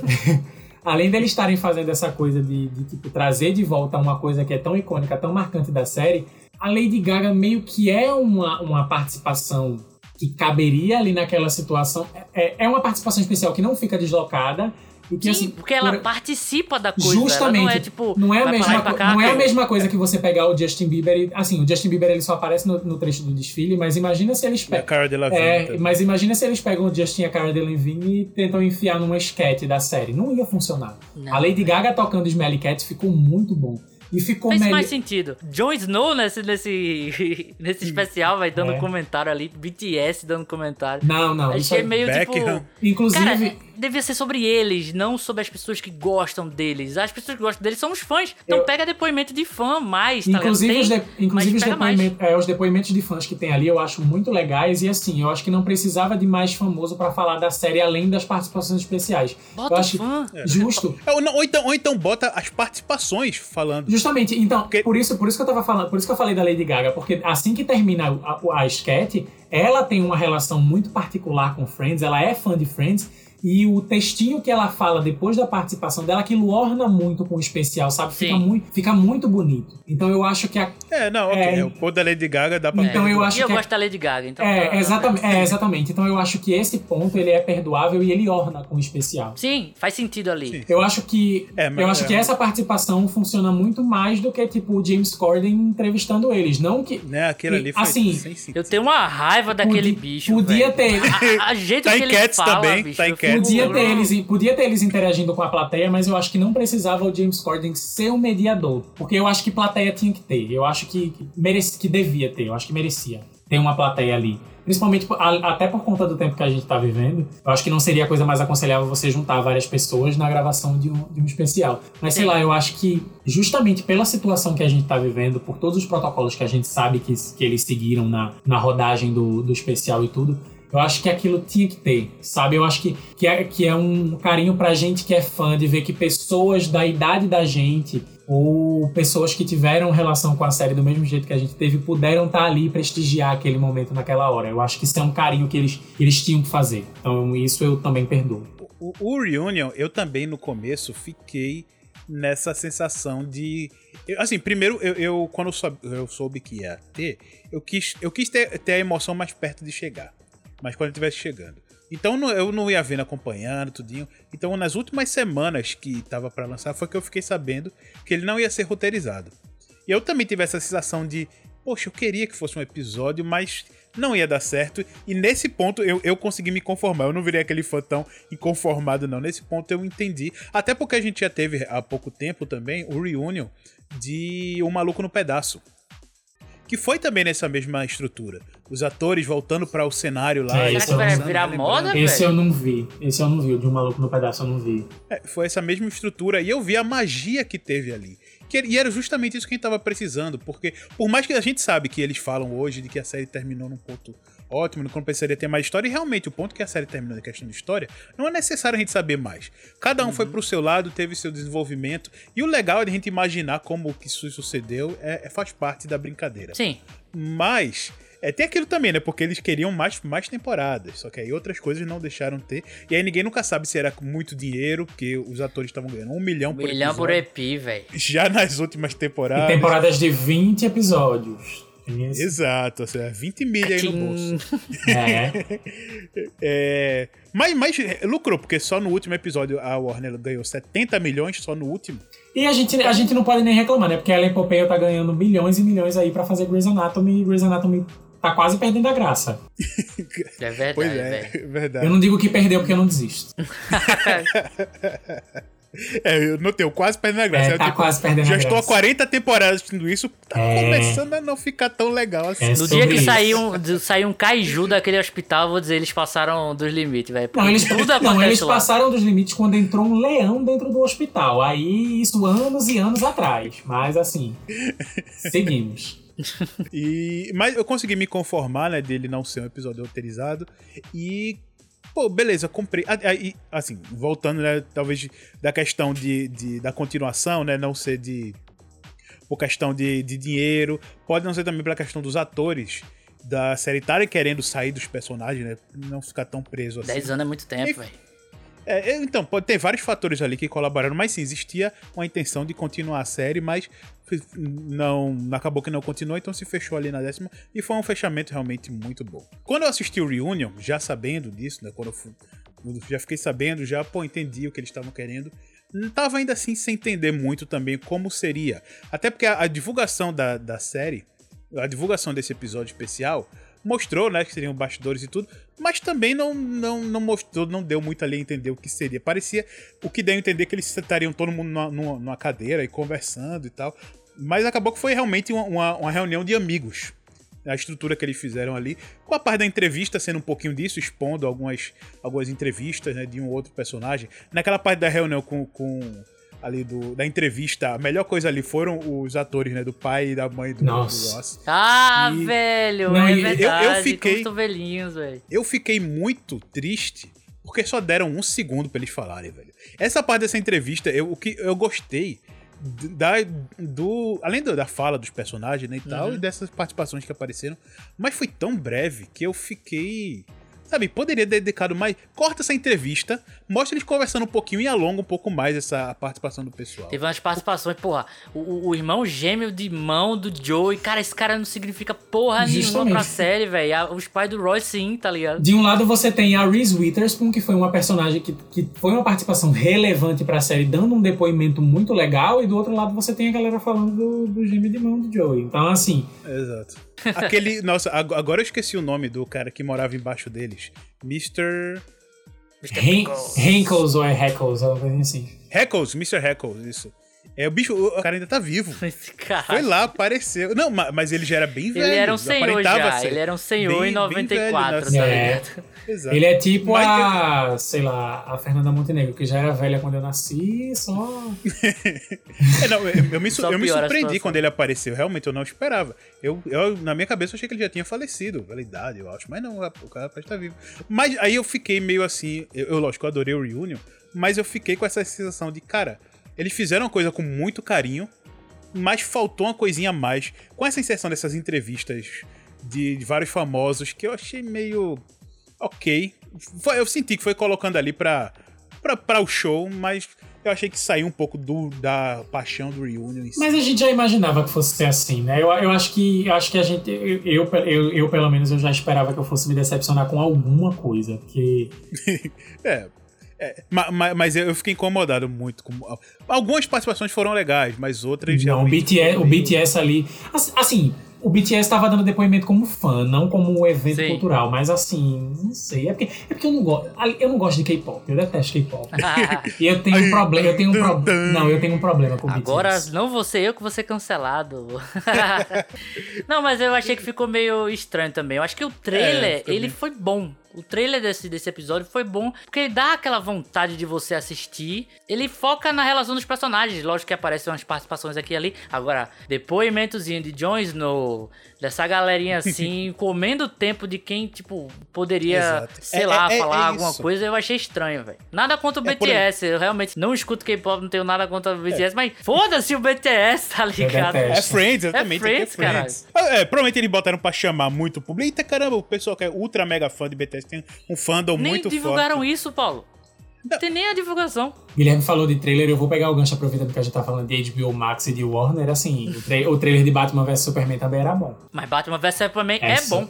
Não. É, a gente, Ah, cara, você tá gosta. falando com dois defensores aqui do, do Não. Patrick A gente gosta A pra gente caramba. gosta, velho. A versão Não, não. estendida é boa, cara. Então eu sou. Então eu agora tô tomando pra mim o papel de vilão desse episódio, que é não. Por 5 segundos, assim, cara. É, é, não bom, dá. é bom, é bom. Não dá. É bom, é bom. Mas, é, sim, realmente, é perder tempo. Outra coisa também, algumas participações que podiam estar lá não tiveram. Assim, é, o Paul Rudd eu não falo nada porque ele tá na Disney. Então, entrar agora numa coisa da Warner, acho que aí não, não daria, né? Estilo o bigode do Superman. Vai lá gravar, mas não pode tirar o bigode. acho que não. Sei lá, É, velho. tipo, aparece em Friends, mas não tem que estar com traje do homem Eu acho que seria, eu É. acho que seria uma coisa tão minimalista que eu não, eu não sei. Às vezes já sai- É. saiu alguma confirmação de que tipo ele não foi por questão contratual. Não, não, não, não saiu. Esse ponto assim. Sei Não... lá, talvez ele não tenha ido lá, porque véi. não quis. É, eu também É. acho, porque assim, bicho, Friends ele Com- ultrapassa marcas, assim. Eu e acho com que ele- certeza chamaram. Com certeza É, chamaram. Eu, eu acho que virou algo mais vi- vivo do que a própria Warner, assim, em relação de. Porra, quando você fala Friends, você não pensa na Warner. Quando você fala em, por exemplo, Liga da Justiça, eu penso em Warner, sabe?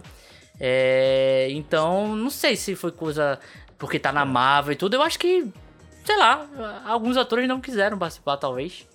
Não sei. É assim, mas, por exemplo, tem dois, duas participações que queriam, que tanto nas redes sociais elas estavam lá comemorando tudinho, mas não foram chamadas, que foi a Susan e a, O Gunter. a Carol. O Gun- não, o Gunter participou. Ah, não, o Gunter Gunter- participou, é, o Gunter é, participou por participou. vídeo, por vídeo. É. Mas a Susan Cara, toda e a vez que fala Gunter, eu, eu lembro do, do pinguizinho do Rei Gelado, velho, do Hora da Aventura. Eu não, não associo a, a Gunter do, do Friends. do Friends.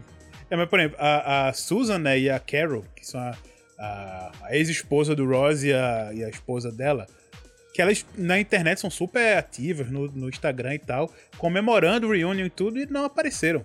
Tanto que nas últimas semanas é, eles falaram, não, gente, principalmente quando tava perto de sair, ela, caramba, que legal, que legal, e aí, vocês vão participar? Não, gente, não tá, gente, não tá, gente, não tá. E eu fiquei pensando, tá, por que não tá?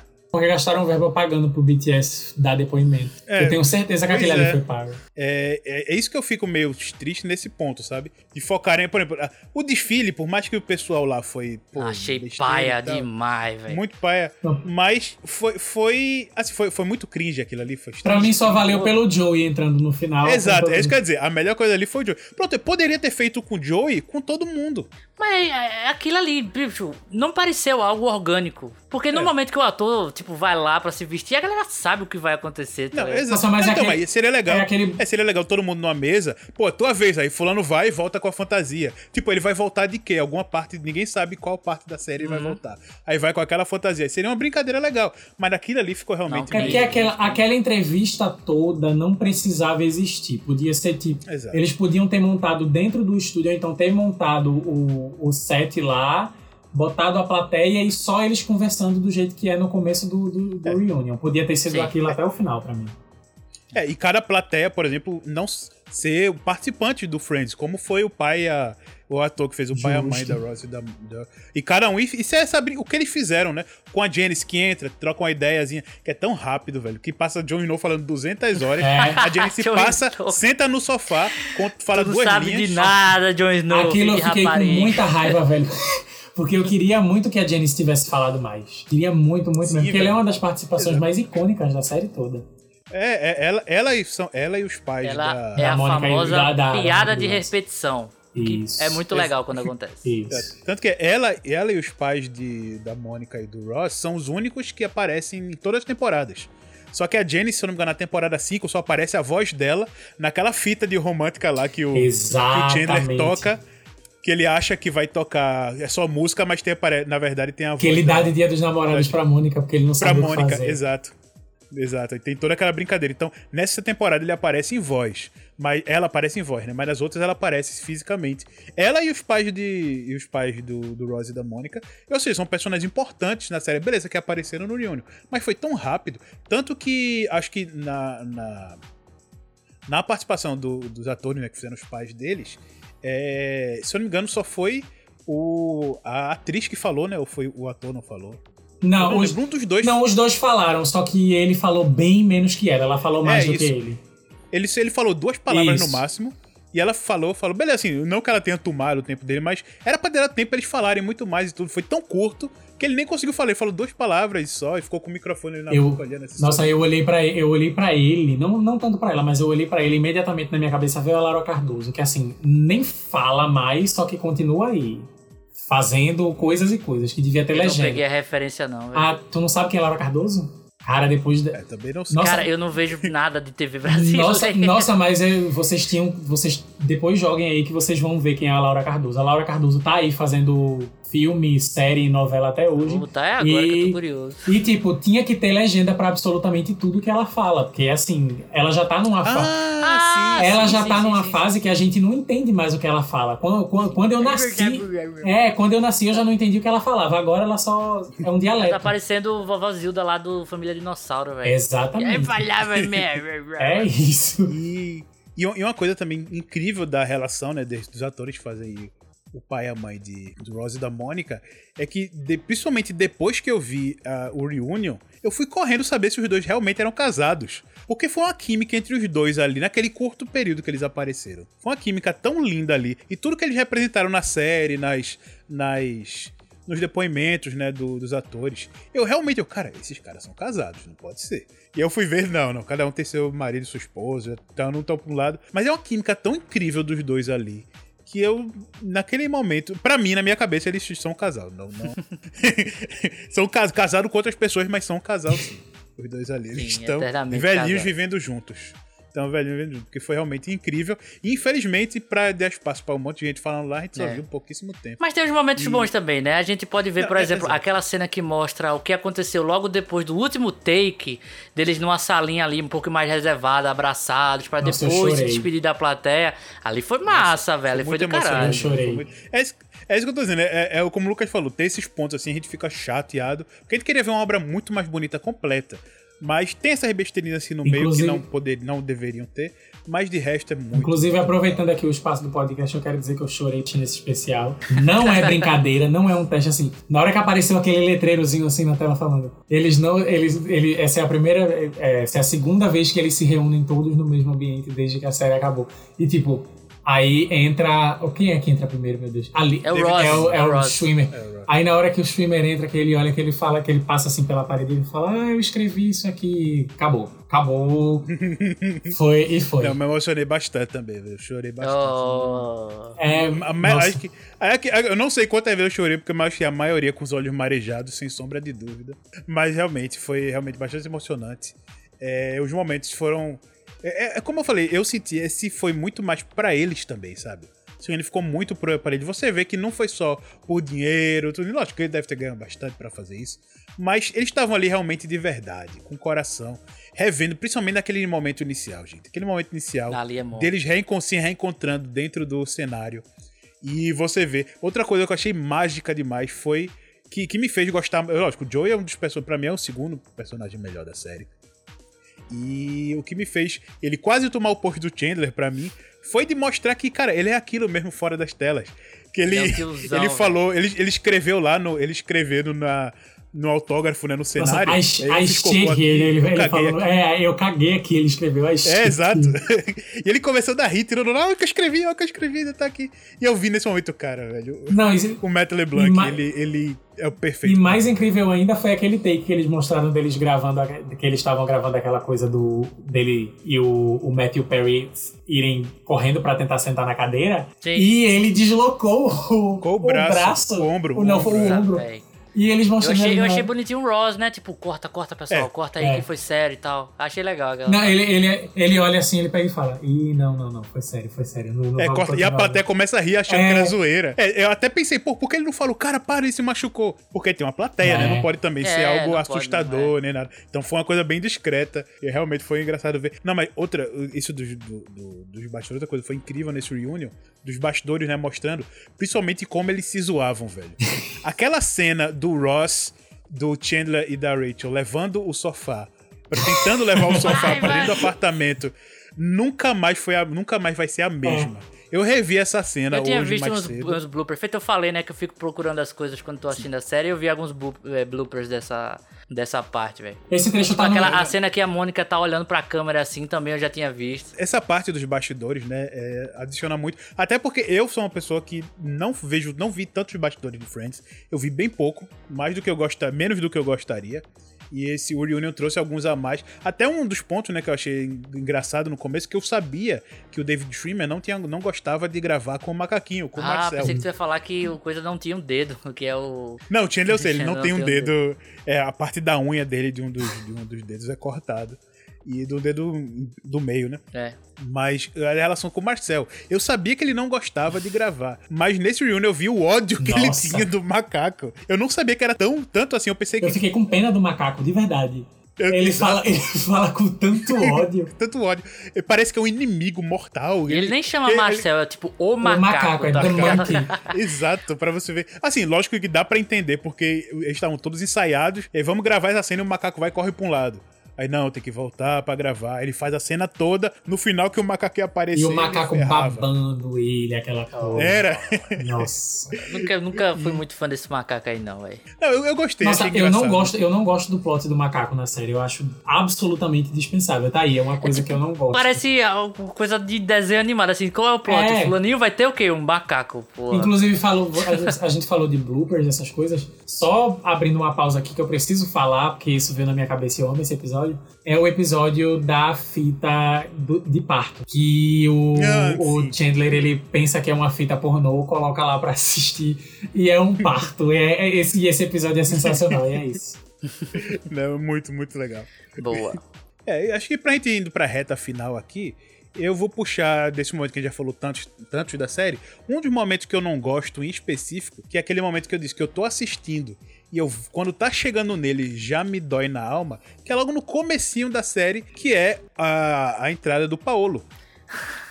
quando você tem lá o Paolo, eu não gosto de... Eu, eu- eu- olha, eu não sei se é porque eu sou muito Team Ross, ou... Mas eu realmente odeio esse Ah, eu vou, eu vou aproveitar que Paulinho falou que ele é Tim Ross, era uma coisa que eu ia falar lá atrás, quando, quando o Guilherme citou a, a cena do, do encerramento do arco da Rachel. E, do- e assim, que a gente tava falando do crescimento da Rachel e tal, eu fico muito puto que a Rachel estragou toda a jornada de ascensão dela na série inteira e não pegou o avião por causa do Ross. Eu acho que assim.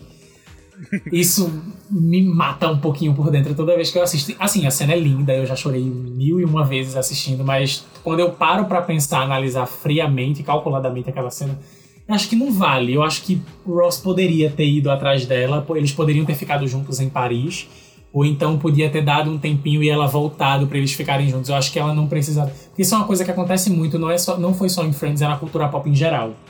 Sim.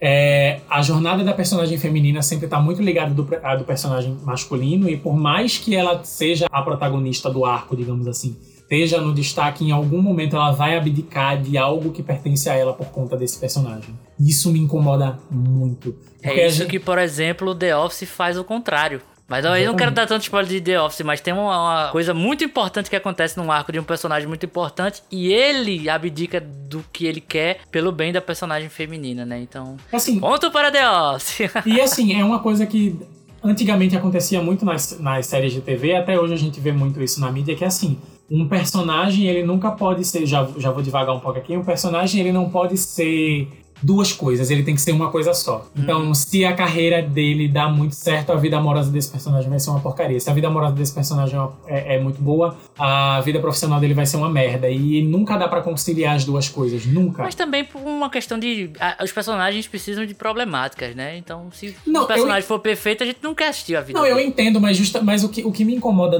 especificamente nesse final de, de, Aham. de Friends é justamente que a Rachel batalhou tanto por isso, ela queria tanto isso. E assim, o Ross, primeiro que, que ele foi egoísta ao ponto de tentar fazer ela desistir do que ela queria pra ficar com ele.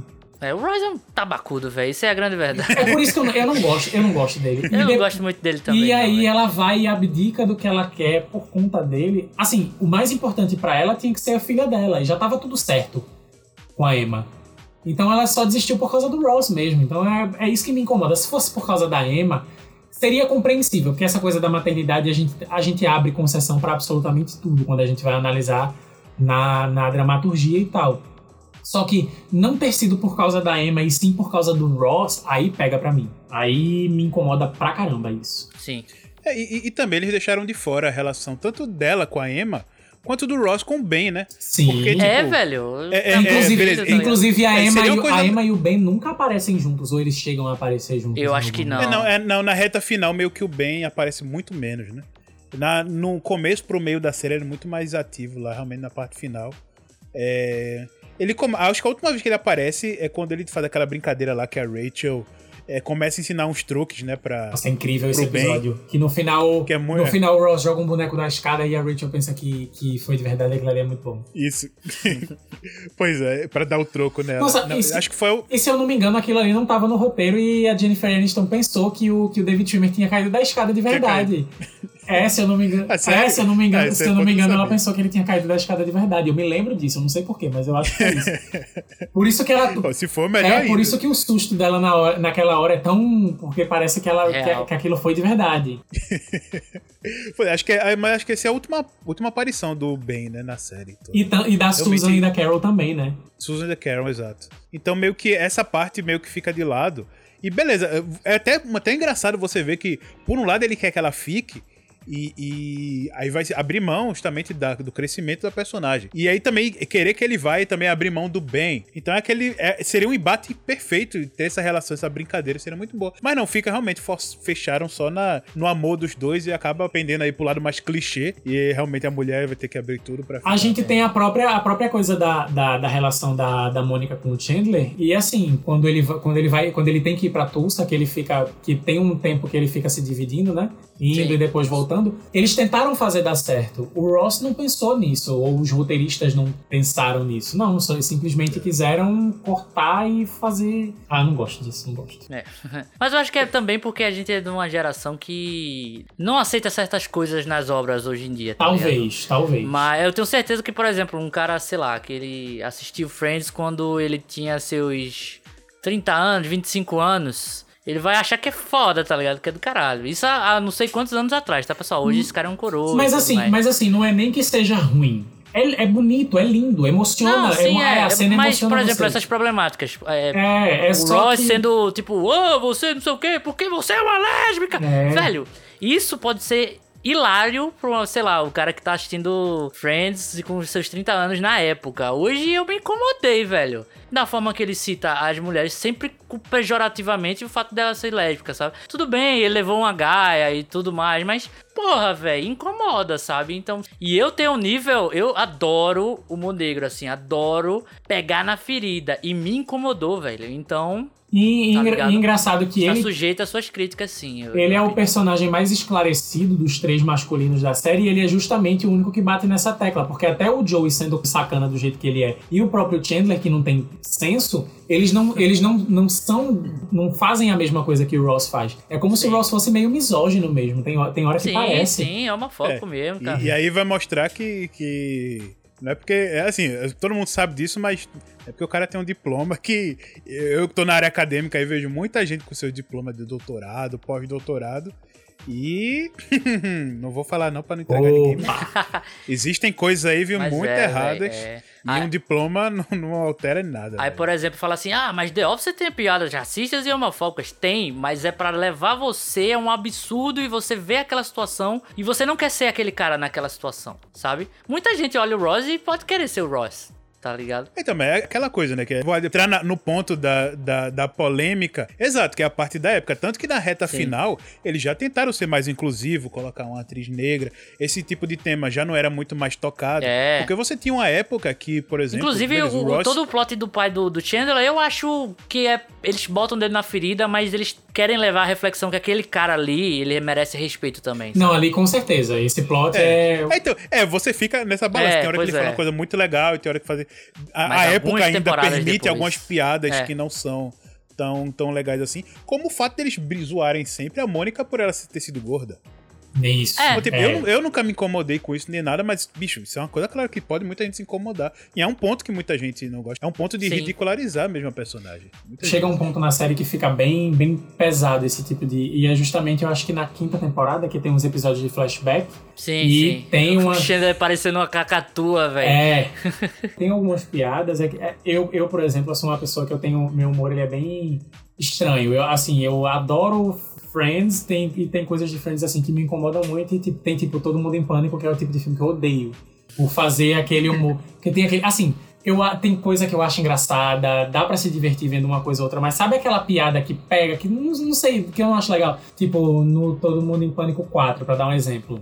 Tem aquela coisa, tem, né, que é o que tem referência à Guerra dos Mundos, né? Que aí tem a pirralha, eles colocam a pirralha dentro da van e o cara fica passando com a porta da van em cima do pé da menina, tipo, 15 vezes. Assim, a primeira vez, você ri. Mas eu, assim, quando vai, vai repetindo e aquilo vai ficando tão. vai, vai desgastando, eu não gosto. Tem, tem- eu tenho um limitezinho assim que. Quando, Sim, quando, sim. quando chega na coisa ah, não sei, me incomoda. E, e Friends tem isso. Tem hora que Friends insiste tanto na mesma piada que aí sim fica ofensivo. Eles fazem uma vez, aí você faz, ah, não, aqui eu relevo. Mas aí vai repetindo ao extremo e assim, é, é muito horrível. É tipo quando tem um, um filme de comédia e tem uma pessoa morta lá e a pessoa fica, ah, mexendo. Mas o cara tá morto, sabe? Esse tipo de coisa. Aí Friends faz. Tem, tem, tem muito disso. É um dos grandes defeitos da série, de, de chutar cachorro morto. É, eu, eu acho que eu acho legal é, é, esse ponto. E que mesmo as pessoas sabendo disso, ele, ele acaba sendo um efeito do que acontece, por exemplo, com a Disney Plus. Que ele coloca, por exemplo, alguns episódios antigos do Zé Carioca, ou uma coisa assim que estereotipam um certo de cultura e tal. E eles avisam lá, ó, gente, esse filme tem esses problemas, babá, então assistam com essa consciência. E não, não censura, né? Bota lá pra mostrar que é, aquilo foi feito antigamente, mas ó, a gente tá ciente de que isso era errado, mas só por uma questão de, de, de da obra, assim, vale a pena ver, mas relevem isso aqui, ou então vejam com a cabeça correta e tal. Eu- Até uma coisa que eu, na Netflix não tinha isso. Eu tava pensando, será que na HBO Max caberia colocar em alguns Ah, eu acho que eles episódios? não. Eu acho que eles consideram. Eu não Porque- sei é se porque acho que o precisa. Friends- nesse, nesse caso específico. grau, tá ligado? É, não, mas nesse caso específico eu não sei se precisa. Tem coisas muito específicas, assim, tipo a estereotipação cultural, ou mesmo as- a- o, o racismo todo do roteiro de O Tempo e o Vento, que foi uma coisa que aconteceu agora, que é com a obra da Warner também. Eles tiraram o filme do, do catálogo, botaram de novo com esse aviso na frente, esse tipo de coisa. Acho que tem coisas que são extremas e cabem, mas acho que no caso de Friends, eu não sei, não sei, eu posso até estar tá, bem errado aqui agora nessa colocação, mas eu acho que você, você assistindo é mais fácil de você identificar esse tipo de coisa. Numa, É, eu acho que diálogos e, e- e- e debate feito. Debate não, né? Que a gente não tá debatendo, mas comentário feito esse da gente falar, pô, a obra é massa, mas velho, ela peca aqui. Eu acho que já é tão construtivo, sabe? E eu fico tão feliz, por exemplo, de, de eu ter observado esse tipo de coisa. Eu que gosto de um humor pesado, ter observado e me levou à reflexão de tipo, beleza, esse tipo de coisa talvez não seja legal se fazer, ou então que seja feito com um propósito de mostrar o quanto absurdo é. Tá É, a- eu acho que pra, pra, pra gente que tem essa consciência da época que foi feita e tal, Uhum. nossa, eu falo como se eu fosse o velho. Mas assim, pra gente que tem essa consciência de como a obra foi feita, do subtexto e tudo, tudo e tal, eu acho que ainda pega, pega pesado porque a gente vê que eles fizeram, aqu- que eles tomaram aquilo como verdade. Eu acho que as pessoas que assistem numa, numa geração depois, de- depois da minha, eu acho que essas pessoas já vão assistir com é, vivendo nesse contexto sociopolítico que a gente vive hoje, eu acho que já é uma coisa de você pegar um Friends pra assistir agora e fazer. Ah, é assim que eles pensavam. É, eu acho que é, é, mas agora isso não cabe mais. Eu acho que, Sim. eu acho que hoje tem esse efeito Sim, de sim. você pegar e ver dessa forma. Eu acho que, mas pra gente antes, né, que tem essa cabeça de uma coisa mais pra lá, é, é fácil da gente fazer assim. Ah, não, mas aqui foi misógino, aqui foi preconceituoso, aqui foi racista. Mas pra frente isso pode servir até como, sei lá, como- pode ter o efeito contrário. É, mas eu levantei até por isso, justamente, porque Friends é uma série que continua em evidência, muita gente fala sempre e tal. E é, um, é um- uma série que sempre passou por isso. Ninguém nunca. Ah, não, ninguém para de assistir Friends porque ele é ruim É. por causa disso, disso. Não, as pessoas têm essa consciência de em Friends e algumas outras obras não acontecem, sabe? E tal. Mas com Friends o pessoal consegue ter essa, esse discernimento de, não, a obra antiga vale a pena assistir, mas com essas ressalvas, se divirta, mas releve isso aqui. Assista como Fica um uma coisa recorte. meio que É, assista como um recorte de época. Sim. Isso, isso. Spin-off. Mas é isso, galera. Falamos muito, talvez um dos maiores podcasts aqui do Caranguejo Atômico, mas o papo foi muito legal. Eu acho que a gente conseguiu falar um pouco da série, um pouco não, bastante, né? Suas relevâncias e tudo, botar o dedo em algumas feridas. E acredito que a missão foi cumprida. Recados finais aí, Paulinho. Como a gente falou aqui, Friends é uma série muito legal, vale sim a pena assistir. Quando a gente tiver esse episódio for pro ar, vai estar mais pertinho aí da HBO Max chegar aqui no Brasil, onde vai estar disponível Friends. E se você ouvir um pouquinho depois, já vai estar aí disponível. Então paga nós HBO Max, porque a gente falou bastante de você hoje, mas vale sim a pena assistir Friends. Se você tá assistindo aqui, você tá ouvindo aqui nesse episódio e para saber se assiste, se assiste, não assiste, vale a pena assistir porque por mais essas coisinhas que a gente colocou são coisas pontuais e a série toda é muito incrível. Afinal você viu a paixão que a gente tá falando aqui dessa série. Até Guilherme que não gosta muito tá falando coisas bem legais aí. Ah, é. ah César vale que é de César, né? Guilherme tentou e não conseguiu ser o vilão do episódio de jeito nenhum. Eu não queria ser, No máximo foi real. um anti-herói. No máximo foi um anti-herói. Ah, boa, boa. É. Aí eu gosto. Aí eu gosto. É. Lucas, brigadão pela participação aqui, cara, foi excelente, contribuiu bastante. E vamos, vamos marcar aí, não é porque você foi o último do Olá a ser chamado que, que não será chamado outras vezes ou demorará tanto para ser chamado de novo. Obrigado, cara. Brigadão pela participação. É, eu queria aproveitar o espaço aqui para agradecer muito o convite, porque assim, eu adorei estar aqui. A dinâmica funcionou muito bem e assim, me chamem, por favor, se quiser chamar toda semana, tô aí. eu, eu, eu, isso é a coisa que eu mais gosto de fazer. Então, assim, é, muito obrigado ao Caranguejo por ter me chamado. Inclusive, é, vou assistir Castlevania por causa do Caranguejo Atômico. Boa! Isso aí! E assim. Tem dois podcasts o... pra você escutar, então. É, eu gostei bastante, muito, muito de, de, de, participar. E assim, pode chamar, adorei. E é isso. E para você que tá escutando, vai lá no meu Instagram, nas minhas redes sociais. Isso. É, no Instagram eu sou Sou Eu o Lucas. Se você colocar lá, você vai me encontrar. Você vai saber tudo sobre os meus livros, sobre os meus projetos. Se você jogar lá na Amazon um dia especial ou a Dança da Vida, você vai encontrar os meus livros para comprar em edição física ou digital. E se você falar comigo lá no direct do Instagram, eu te mando os primeiros capítulos inéditos do meu próximo livro, Mistérios da Meia-Noite e Sociedade Sombria. E é isso aí. Boa, beleza. Lembrando que todos os links aí de onde encontrar as coisitas do Lucas vão estar na descrição deste lindo episódio. Beleza, então acho que recado dado. Assistam Friends aí, apesar de, de tudo. É, é, que, que, que eu, Vai, que manda falei. também The Office. Manda não, não, The Office já tem nosso episódio. Não, não, não. não. Sim. É, é, é, apesar de, de ser, pô, ser datado, você que nunca assistiu, né? Vai pra, essa recado é pra você. Dê a chance, assista e tire suas próprias conclusões, assim como eu fiz. Mas é isso, pessoal. Inclusive, se você não quiser assistir Friends pelo humor, assista Friends pra auxiliar no seu inglês. Friends é ótima para isso. Boa, super dica aí. E é isso, pessoal. Muito obrigado por escutar. Escutem outros episódios do Caranguejo Atômico. Sigam a gente aí na, nas principais plataformas de podcast do Brasil e do mundo, nas nossas redes sociais também. E na Twitch, que fazemos lives todos os dias lá, beleza? Eu vim aqui pelo Lar para Todos e eu preciso fazer o jabá do Lar para sim, Todos. Sim, claro. Senão claro, iam comer meu fígado antes de eu sair daqui, depois que esse episódio saísse. Então segue lá, todas as redes do Lar para Todos. A gente tem Twitch, a gente tem Twitter, tem o blog lá no site do Lar para Todos tem todos os meus textos. Eu, inclusive, fiz um texto que é um pouquinho mais antigo, mas se você tiver afim aí, eu revisitei Crepúsculo e filme a filme fiz lá um review de cada um.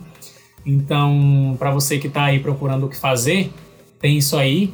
E a gente tem lá, tem o canal da Twitch, tem as lives da Twitch do, do Olar para Todos e dos afiliados, tem os podcasts, tem o Olarcast, tem o Olarcast Pocket, inclusive tem vários onde eu participo, então segue lá essa casa que eu amo tanto, que me acolheu, com tanto amor, que eu faço parte há tanto tempo e que eu adoro tanto essa galera.